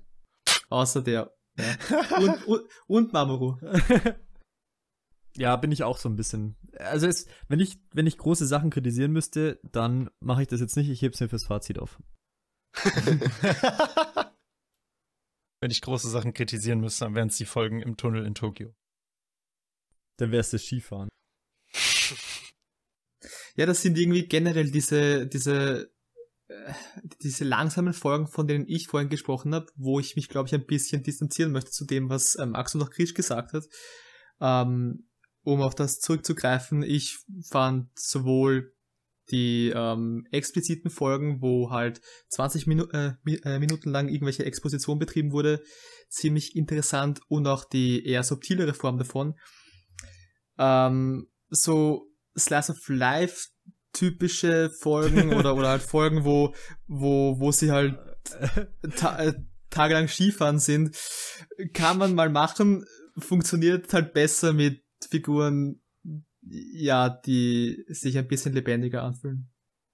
Also mit dem, mit dem Boy aus der achten Folge zum Beispiel. Also hat sich Mamoru nicht le lebendig angefühlt. Ich weiß überhaupt nicht, was du meinst. Ja, aber ich wollte es mir fürs Fazit aufheben. Wie schaut's denn aus? Seid ihr bereit für ein Fazit? Ich bin mir gerade noch, noch nicht sicher. Ich bin bereit, nach Hause zu gehen. Cut, das ist der, der, Moment soll, wo du den Soundtrack einspielen musst. Ich habe überlegt, als Intro äh, eben den vierten Satz von der Symphonie zu nehmen, weil das so episch Da hast du auch keine Copyright-Probleme. ja, das stimmt. Aber ich weiß ich nicht, bereit. ob ich mir die Arbeit mache. Cut Ende. Cut Ende, ja. Ja, das ist äh, so gut, weil die Cuts werden halt nie rausgecuttet. die sind Oh, immer ja. drin. Ja, weil es meistens lustig ist. Bisher. Übrigens, an der Stelle mal, Joma, ich habe mir heute Ghibli 3 äh, am Anfang nochmal reingehört. Und du sagst Okay. zu jedem, ja, der liebe Max, der liebe Grisch, der liebe Soul und der Stevie. Ich glaube, ich glaub, der liebe Soul hat er nicht gesagt. Wirklich? Nee, ich glaube, er hat gesagt, Ja, weil der ich Soul, der hoffentlich lieb ist. Achso, ja, Ach so, stimmt. Aber, Shizu. oder der, der Shizu, der hoffentlich auch lieb ist. Und Stevie. Shit, das habe ich gar nicht gemerkt. alles gut, alles gut. oh Gott. Ich fand's eher witzig. Das passt aber zu eurer Dynamik mit äh, des Friendly Banter. Ja, allerdings. oh je. War eher ein bisschen witzig. Da, ab sofort bin ich ganz, ganz lieb zu dir, Steve. Das, das, das freut freut mich. Aber das wird bestimmt auch, ich bin mir ganz sicher, dass das rausgeschnitten wird. Ah, Ich weiß, jetzt haben wir schon wieder so viel über das Zeug geredet. Das war eigentlich witzig. Aber ich, ich glaube, das lasse ich drin. Außer vielleicht den Anfang von dem Cut. Okay, jetzt aber, ich hätte noch, ähm, ich hätte noch eine Frage zum Ende. Findet ihr, dass es für euch einen Bösen in der Geschichte gibt? Du meinst es äh, einen, einen Antagonisten. richtigen Antagonisten. Ja, Antagonist ist ja ein bisschen was anderes als Bösewicht, oder? Gegenspieler. Antagonist gibt's auf jeden Fall. Antagonisten gibt's, aber ähm, ich meine jetzt eher so, ähm, ob man jetzt wirklich, ob man halt sagen kann, dass die Riesenratten eben äh, Ach so. böse sind für das, was sie getan haben. Oder ob man es äh, inwiefern man es nachvollziehen kann. So in die Richtung. Also ich würde sagen, ich würde nicht sagen, dass es jetzt einen Bösen gibt, ehrlich gesagt. Nee, ich auch nicht. Ja. Ich auch nicht. Ich habe ja vorher schon gesagt, dass ich, äh, dass mir Squealer bis kurz vor Schluss, dass ich den mega verachtet habe. Aber ich, äh, und das war vielleicht dann sogar meine Ignoranz als Mensch in dem Fall. Weil in dem Moment, wo der halt offengelegt hat, warum der das macht, halt, war ich ja mega mit dem sympathisiert.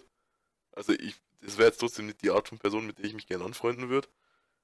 Aber ich habe den halt voll verstanden. Aber Ah, wie cool ist Squealer eigentlich? What the 10 von fuck? 10. Der, es ist so eine Mistratte, aber so eine richtig Ja, coole, weil der gibt halt keine Fucks und der verarscht alle von Anfang an. Das finde ich halt Ja, so cool irgendwie. Holy shit. Ja, würde, äh, äh, würde Saki ihn in Folge 5, glaube ich, war es, nicht retten, dann gäbe es keine Geschichte. Ja. Also da hätte er auch, auch hops gehen können.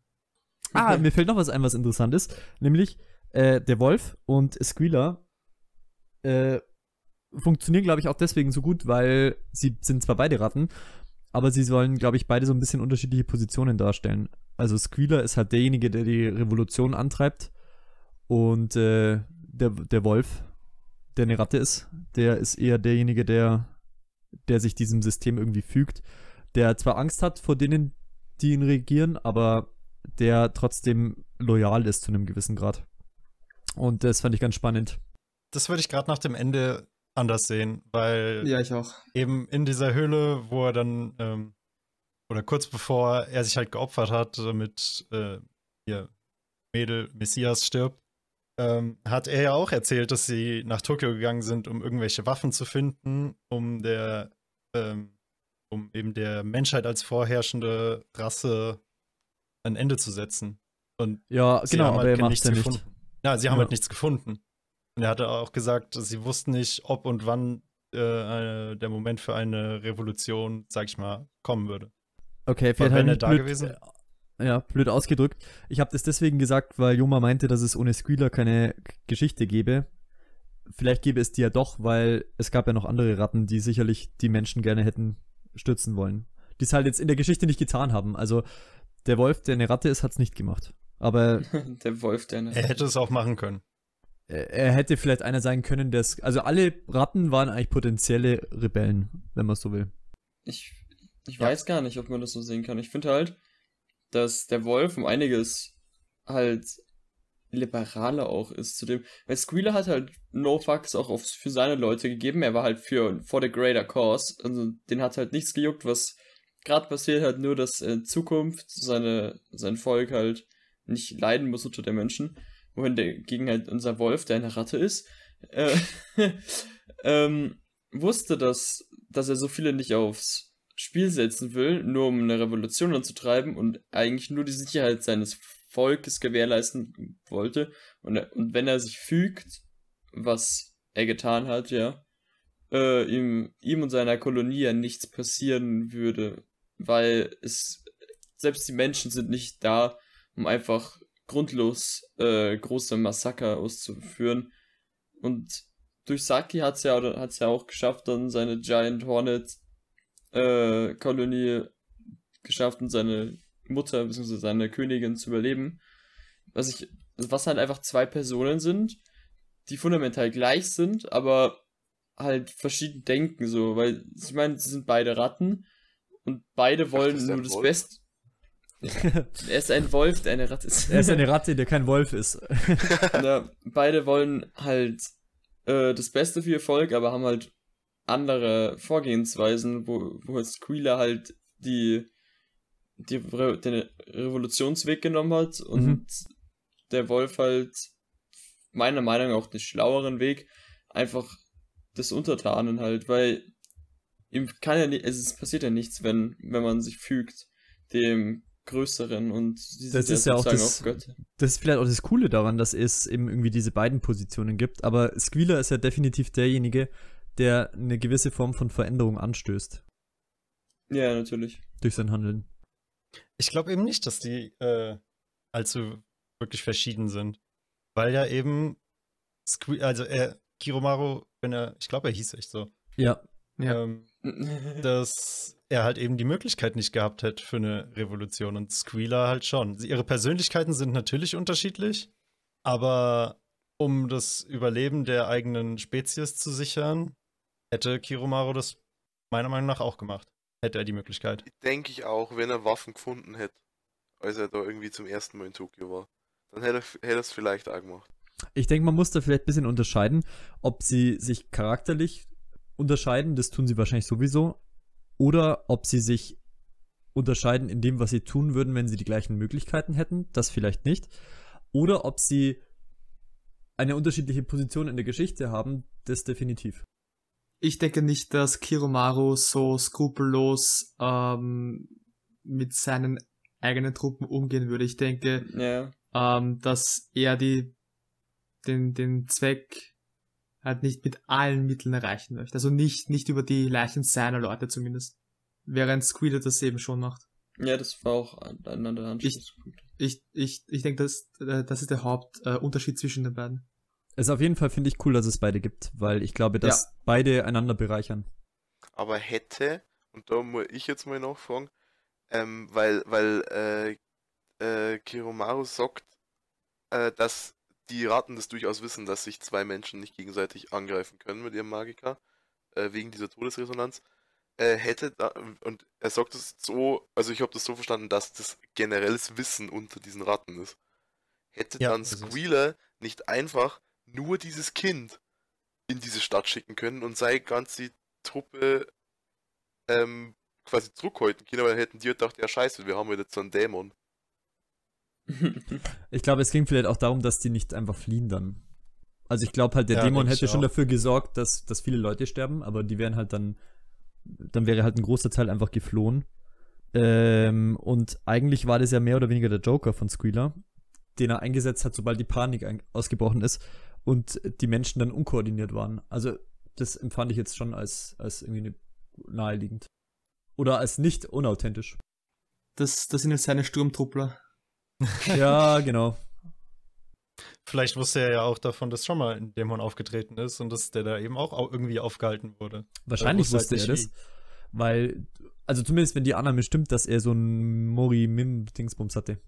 Ihr wisst Minoshiro. schon. Ja, genau. Stimmt, er sagt doch, glaube ich, auch, dass er irgendwie zumindest irgendwie ein Buch oder so. Ja, er äh, nimmt sich ja auch das als Vorbild, um, um die Königin zu stürzen. Die auch wieder so widerlich designt waren. Boah! Voll geil. Allerdings. Voll geil. Die Frage Voll ist, geil. wann er diesen Minoshiro gefangen hat. Also ob wahrscheinlich war es zwischen dem, dem ersten Drittel und dem zweiten Drittel, glaube ich, oder? Denke ich, ich mal. Äh, ich ja. bin mir gar nicht so sicher, weil ich glaube, dass er diese revolutionären Ansätze oder diese rebellischen äh, schon von Anfang an hat. Er versucht die ganze Zeit die Kinder für seine Zwecke einzusetzen. Am Anfang halt, um die Vogelspinnen zu töten. Ich glaube, da ist vielleicht auch die Frage, ob man das als, als rebellisch schon sieht. Aber er versucht zumindest die Götter äh, für seine Zwecke zu benutzen. Und ja. ich sehe da, ich erkenne da schon eine gewisse Form von Widerstand. Keine Ahnung, ob das jetzt mit dem Viech zu tun hat, mit dem Miro Dingsbums. Miro. Genau. Die Frage ist, ist dann aber, wieso er sich zu dem Zeitpunkt, wo die Kinder zwölf waren, noch nicht gegen die Königin gewendet hat. Wenn er zu dem Zeitpunkt schon über das Wissen verfügte.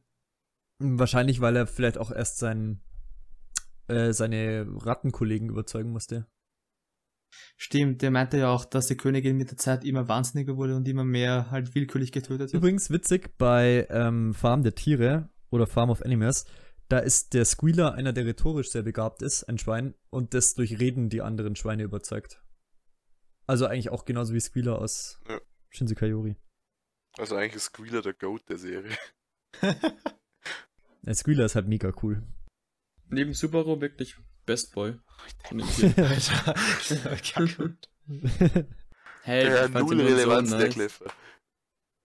Ich glaub, ich hab den so geliebt einfach. Ich war so traurig, wie er gestorben ist. Das war so ein hässlicher Hund, ne? Also schon Ich bevor er so zu so, einem, zu so einer komischen Ausgeburt worden ist. Das, das war doch ein Mops, oder? Hm, Ich war's glaub, ein Bulldog. Mops? Ich dachte, ja, ich dachte, ah, irgendwie sowas. Bulldog -mäßig. Okay. Die eine von Haus aus, nicht G. Sah so süß aus. Zwar immer noch hübscher als Katzen, aber Ich Alter. wusste es. Ich wusste. Okay, führen wir jetzt die Diskussion erweitert zwischen dem mutierten Subaru und Pestkatzen. Also, wenn Pestkatzen den Hund einmal cool an, wäre der dumme Hund, dann war es auch nicht. Ja, Ich meine, ich, ich bin auch ein, ein, ein großer Katzenfan, aber solche Riesenkatzen mit Stöckelschuhen will ich jetzt auch nicht haben. Ja, Homme, Homme hieß nicht, aber ich fand die sehr viel cooler wie diesen dummen Hund. Ich glaube, jeder Zuschauer Ja. weiß, so. Zuschauer und Zuhörer weiß, dass Hunde einfach besser sind als Katzen. Und das lässt sich auf jegliche Form übertragen. Und Alter. insofern sollten wir vielleicht zum Ende kommen. Alter. Okay. alle, das alle, ausartet. alle, alle Katzenfans, die jetzt zuhören, drücken bitte den Like-Button und alle Hundefans bitte den D-Abo-Button. Dankeschön. Null, wir So- haben dann, dann haben wir gleich genau vier. Abos. Geil, da haben wir dann Das ist okay. Ist okay, dass von uns dann alle Abonnenten sind. Tja. Stevie Ja, ich, äh, ich denke, bevor ich äh, unsere Truppe verlasse, mein letzter Akt ist der Akt des Fazitziehens zu Shinse Kayori. Aber ich bin Asi und ich gebe es erstmal Max. ja, gut. ähm, für mich war der Film eigentlich von. äh, Eine Serie. Der, Anime, Der Film. Die Für Serie. mich war der Film eine Serie. Hey, für mich auch. Äh, eigentlich irgendwie durchgehend eine Tragödie, fand ich. Weil halt nach und nach wirklich fast alle Leute aus Gruppe 1 gestorben oder einfach abgehauen, äh, so Entfernt wurden. verschwunden sind. Und ich sie halt durch die ersten drei äh, Folgen auch ein bisschen mehr mochte als einfach irgendwelche austauschbaren anderen Charaktere. Aber nur ein klein wenig, weil mir die ersten drei Folgen echt nicht gut gefallen haben. Ähm, deswegen hat mir der Verlust von Shun schon wehgetan, weil ich schon trotzdem halt heftig mit äh, jetzt habe ich den, den Namen von dem von dem Rattenschlechter verloren. Satoru? Satoru äh, geschippt habe, dass der dann mit dem Schluss gemacht hat, hat mir auch nicht so in den Kragen gepasst, aber das ist was anderes. Und das Tod fand ich traurig, auch dass er die ganze Zeit wieder gekommen ist. Hat mich auch immer wieder an mein Leid zurückerinnert. Mit dem Tod von Maria und dem, dem Weiny Boy. Ich hab den Namen auch wieder vergessen. Mamoru. Mamoru. Hat sich mein Mamoru. Herz dann. hat sich mein Herz dann komplett verabschiedet von dem Anime. Weil Maria halt ungefähr mein neben Subaru wirklich mein Lieblingscharakter war. Die sah so, sie sah so nice aus einfach. ich mein's ernst, Junge, ich, ich, ich, also ich fand das Design echt super. Und auch irgendwie ihre Art, ich fand sie cool. Wie sie dann weg war, das fand ich traurig.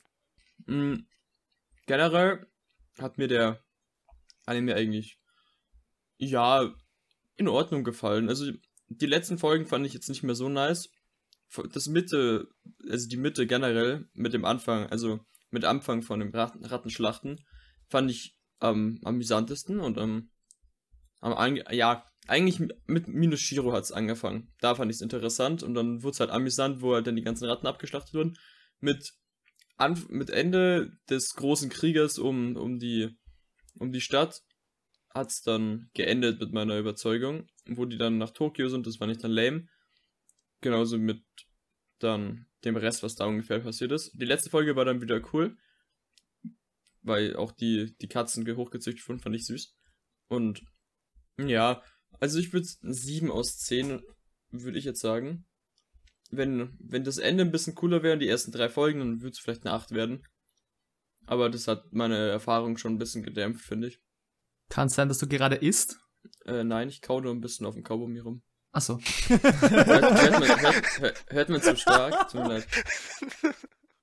Mm, ja, Klang auch, nämlich zwischenzeitlich so. auch mit dem Tod von Maria hat hat's dem hat's der Serie einen großen Teil meiner Liebe abgenommen so. Ist das das erste, was du alleine angeguckt hast, von dem, was wir bisher in unserem ganzen Podcast besprochen haben? Oder hast du das mit wem anders angeschaut?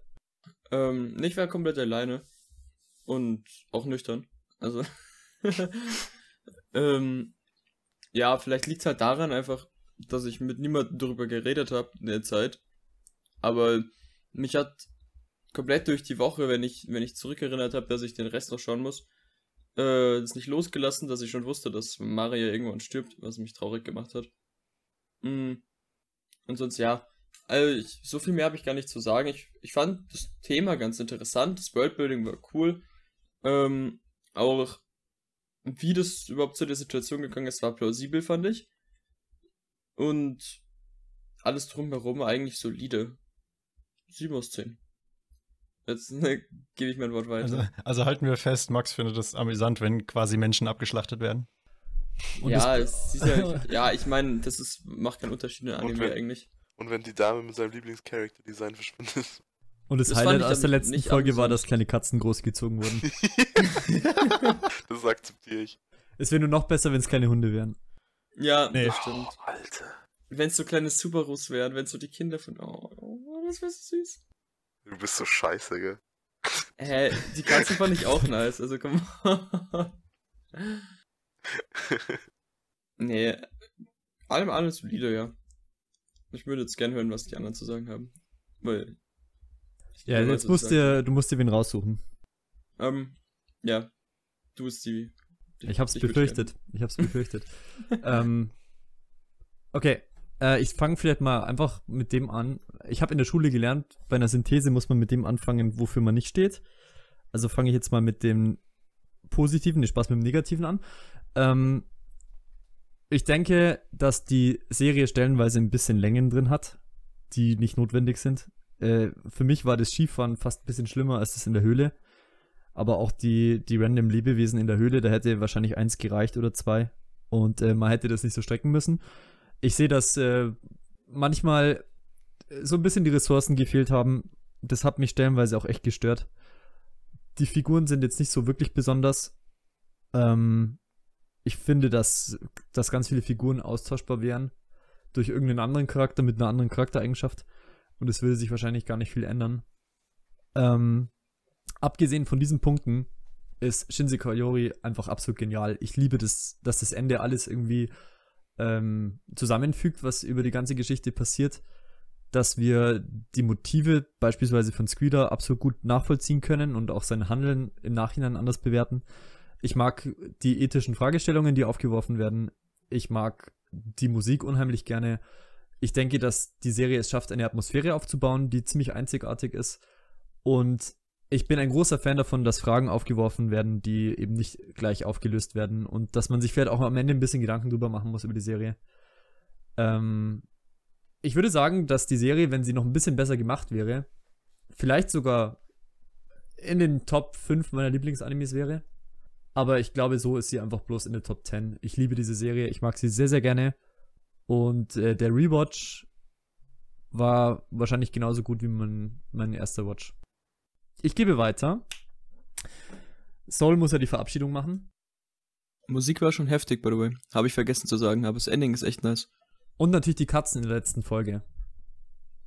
Das auch. sonst wäre es sonst wär's nicht in meiner Top 10. Ähm, Kennt ihr die süßen Katzenbabys, Kussi und Bussi? Okay, äh, nein, okay, egal. Äh, ich gebe jetzt mal eine kritische Stimme weiter, glaube ich jedenfalls, an den Grisch. Echt? Äh, also kritisch würde ich jetzt nicht sagen. Ich glaube, dass mein, äh, mein größtes Problem tatsächlich mit der Art und Weise, wie ich die Serie jetzt gesehen habe, zusammenhängt. Weil ich es, glaube ich, einfach ein bisschen viel war.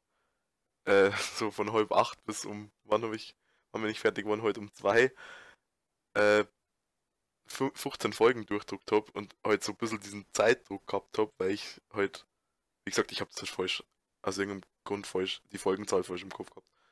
Äh, und das hat das dann quasi so, glaube ich, so ein bisschen druckt, dass ich da voll drin aufgegangen bin. Ich, ich fand den eigentlich ganz interessant. Mir war er teilweise echt zu lang. Also ich habe mir gedacht, wenn du so manche, also gerade dieses Höhlenwandern, das war mir schon echt, da war ich schon ein bisschen sauer. So. Äh, von, der, von der ganzen Thematik her fand ich sehr interessant und ich fand's, ähm, wie gesagt, ich fand den atmosphärisch auch sehr stark.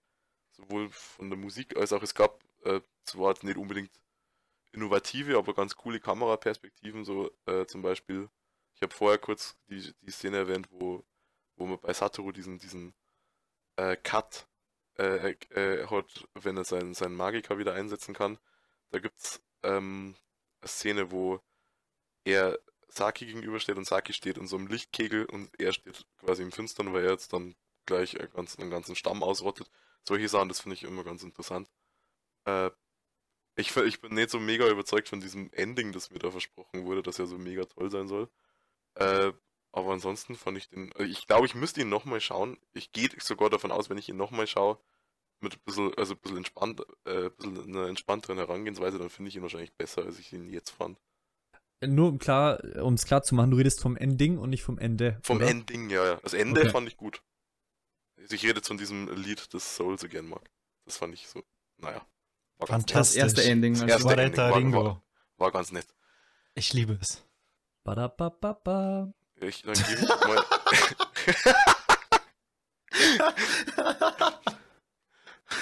Ich hasse dich. Äh, was, was es natürlich extrem aufwertet, und das sage ich nicht, weil ich gerade zufällig ein Bild davon sehe, waren die Katzen in der letzten Folge. Die sind fantastisch. Man of Culture. Und damit äh, gebe ich dann an, an Joma weiter. Puh, da puttest du mich aber on the spot hier. Ähm, nee, also ich würde mich generell dem anschließen, was äh, Stevie und Grish schon gesagt haben. Ähm, auch wenn mich die Serie nicht ganz so sehr abgeholt hat wie Stevie, aber vielleicht ein bisschen mehr als Grish. Ich sehe mich da irgendwie so äh, zwischen den beiden, was meine Anschauerfahrung betrifft. Ähm, was gibt's noch zu, äh, zu sagen? Ich bin auch ein Katzenfan, von daher sind, äh, sind die Katzen immer ein Pluspunkt. Ähm, auch wenn, wie schon gesagt, die High Heels nicht hätten sein müssen, aber was auch immer. Ähm, Den Designfehler verzeihen wir. genau, weil es Katzen sind. Hunde mit, mit, mit High Heels wären ein, ein, ein, ein Grund für den Drop gewesen. Aber glücklicherweise kam es nicht so weit. Ähm, ich weiß nicht genau, ob mir die Serie beim Rewatch jetzt ge äh, genauso gut gefallen hat wie zuvor oder ein bisschen weniger. Ähm, das mache ich vielleicht, also wenn es so, so ist, ähm, daran fest, dass die Serie doch einen ziemlich großen äh, Mystery-Anteil hatte und ich mich halt jetzt nicht auf, auf die ganzen äh, Reveals freuen konnte, weil ich halt mehr oder weniger ähm, schon das meiste wusste, halt abgesehen von ein paar Details. Ähm, eventuell sind mir da, also aus äh, diesem Grund auch ähm, die Fehler der Serie ähm, ein bisschen mehr aufgefallen. Also jetzt, was die Animation betrifft, was, ähm, was das Foreshadowing äh, betrifft, das nicht die Route eingeschlagen hat, die ich erwartet habe, was vielleicht an meinem ähm, Ego liegt, dass mir das nicht passt, äh, keine Ahnung. Muss, äh, müsste ich drüber nachdenken, ähm, weiß nicht, ob ich Zeit, Lust und Muße dazu habe. Ähm, ich merke gerade, wie ich äh, äh, gedanklich abdrifte, während ich nach Gründen suche, warum ich die Serie mag. Es hat eigentlich schon Stevie und Krish ein bisschen gesagt, was die Serie so ähm, gut macht, so sehenswert macht. Ich habe eigentlich die meiste Zeit über eher das Bedürfnis gehabt, das Buch zu lesen, das der Serie zugrunde liegt.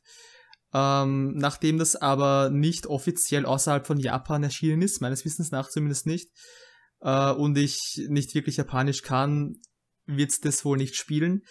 Ähm, tatsächlich habe ich aber vor, ähm, Farm der Tiere zu lesen. Das hatte ich schon davor vor und jetzt halt noch mehr.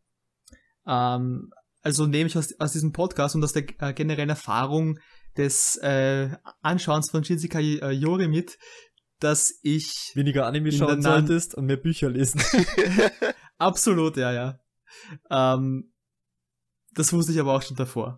Also, ja. Nee, also ich, ich mag die Serie auch ziemlich gerne.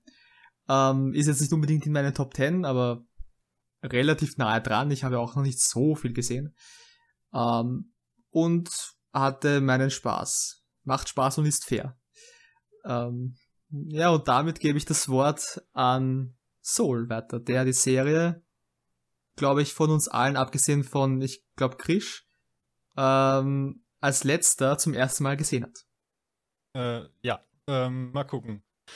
Äh, äh, aber 9 von Max- 10. Was? Nein, nee, Max stimmt. Max hat es auch zum Max hat es ersten Mal. auch zum ersten Mal gesehen, ja. Ach so, Ja. stimmt, der stimmt. Also, ja. ja, egal. Okay. Egal. Da macht es keinen Sinn, okay. Soul ist, Soul ist genau in der Mitte. oh Gott. ja, ähm. 9 von 10, oder? Äh, Ich liebe diese Serie. Es war, vor allem das Ending war eins der größten Brainfucks für mich überhaupt. Also das Ist Ende, echt- nicht das Okay, Ending. okay. Okay, das dachte ich gerade. Ja, beides eigentlich. Ja, das Ending ist auch fantastisch. Wie schon ein, zweimal erwähnt. Okay. Das hat Ähm, übrigens ja, viele buddhistische geht. Ansätze, die ich aber jetzt nicht äh, recherchiert habe. Hat, hat die Serie aber generell. Ich kenne mich da nicht gut genug aus. Aber, ähm, ja, ist auf jeden Fall sehr einzigartig. Klasse, klasse Soundtrack, bis auf einige Aus, also nicht einige, ein paar Ausnahmen, würde ich sagen. Optisch finde ich ihn auch super ansprechend. Ich habe halt echt nicht allzu viel zu kritisieren. Hauptsächlich halt echt die Folgen in den Tunnel in Tokio, was ich jetzt auch schon mal erwähnt habe. Mit den flachen Charakteren, ich, ich weiß, woher ihr kommt, aber mich hat es nicht gestört, weil ich fand, die haben immer noch super in diese Welt reingepasst. Äh, was wollte ich noch sagen? Mir fällt's nicht ein. Fuck. Ich, ich wollte ich wollte irgendwas sagen, aber ich hab's vergessen. Äh, Squealer did nothing wrong. Ach ja, äh, Rewatch, Mhm. genau. Ähm, mich hat sehr überrascht, wie viel Rewatch-Value die Serie dann doch hat. Ich habe eigentlich nicht damit gerechnet, weil man, weil eben dieser große Reveal am Ende, wenn man ihn schon kennt, ich mit der Erwartung reingegangen, so ja, okay, ich weiß, was passiert und so. Aber es hat mich echt stark überrascht, was, äh, wie sehr das dafür sorgt, dass man manche Sachen in einem komplett anderen Licht sieht. Deshalb hat es auch beim zweiten Mal noch genauso viel Spaß gemacht wie beim ersten Mal. Und damit bin ich fertig. Äh, was ich gerne noch hinzufügen würde, äh, war, dass ich jetzt bei meinem äh, Rewatch ziemlich davon ähm, überrascht war, wie leicht diese Serie eigentlich anzusehen ist. Also man, man würde glauben, bei einer Serie, die so eine Geschichte hat, die mit so äh, schweren Themen äh, umgeht und die so viel beinhaltet, ähm, dass die, dass, dass, dass so ziemlich jede Folge an sich ähm, ja schwer äh, anzusehen ist jetzt, jetzt nicht was was äh, die die moralischen äh, Punches in die Magengegend betrifft, sondern halt weiß nicht äh, was das Mitkommen betrifft, was die Kon äh, die Konzentration betrifft. Ähm, aber mich hat überrascht, wie ja leicht die Serie zu sehen war, wie, wie, wie bekömmlich sie war. Also würde die Serie ein Nahrungsmittel sein, dann würde sie mir nicht schwer im Magen liegen. Schöner Vergleich. Toll, Ja. Joma, ich bin echt hin und weg. Ich, ja, ich weiß nicht, wie ich, wie ich, das anders erklären soll. Ähm, Ich weiß, was du meinst, aber glaube ich. ja. Es kann vielleicht an den größeren Phasen liegen, in denen halt nicht viel passiert, wie, wie zum Beispiel dem Skifahren und dem, dem Wandern durch die Höhle. Manche Aber- finden das bei bestimmten Filmen, wo manche Mädels im Zug hocken und nichts machen, ziemlich beeindruckend, diese Szenen, wo nichts passiert. Oh, Das stimmt, aber dann. Aber, dann sind sie auch diese- kleine Mädchen und nicht, hä, was? Okay, nee, das ist, das ist jetzt ein bisschen komisch. Erzähl mal, äh, was? Ich tu mal so, als hätte ich das nicht gehört. Ähm, diese Szenen sind aber perfekt und ich würde sagen, manche Szenen in Shinse Kayore sind nicht perfekt. Ich Ja, weiß, ich, ich, ich, ich, ich lehne mich da weit aus, äh, weit aus dem Fenster, aber ich falle hoffentlich nicht runter. Ähm, ja. So viel von meiner Seite. Wenn ein Publisher das lizenzieren möchte, darf er das machen, aber macht eine Komplettbox. Bitte. Ich habe keinen Bock, Volumes zu kaufen. Ich werde keine Volumes mehr kaufen. Das ist nicht wert. Ich glaube, dass, äh, dass ungefähr jeder Publisher jetzt diesen Podcast hört und Ja, sich am Schluss alle drüber, ja, und alle streiten sich dann. Und nach, nachdem es um, nachdem es um Komplettboxen geht, bin ich da bei Nippon Art. Vielleicht gibt es ja in der Zukunft, wenn wir äh, ein großer und starker Podcast sind, ähm, die Möglichkeit mit Publishern zu sprechen und die davon vielleicht zu überzeugen. Oder wir schreiben einen Brief an unsere Nachfahren in tausend Jahren und fragen, Hoffen, ob's dass da... Shinsekai Yori in tausend Genau. Lizenziert wurde. Richtig. mit Komplettbox. Ich hoffe, die Antwort ist ja. Und mit diesen Worten würde ich sagen, verabschieden wir uns jetzt mal. Jetzt gehen wir nach Hause. Jetzt, jetzt gehen wir nach Hause und sehen uns dann beim nächsten Mal wieder. Dann nicht, zwar nicht zu einer neuen Welt, aber zu einem neuen Podcast. Macht's gut. Ciao. Ciao. Ciao. Tschüss.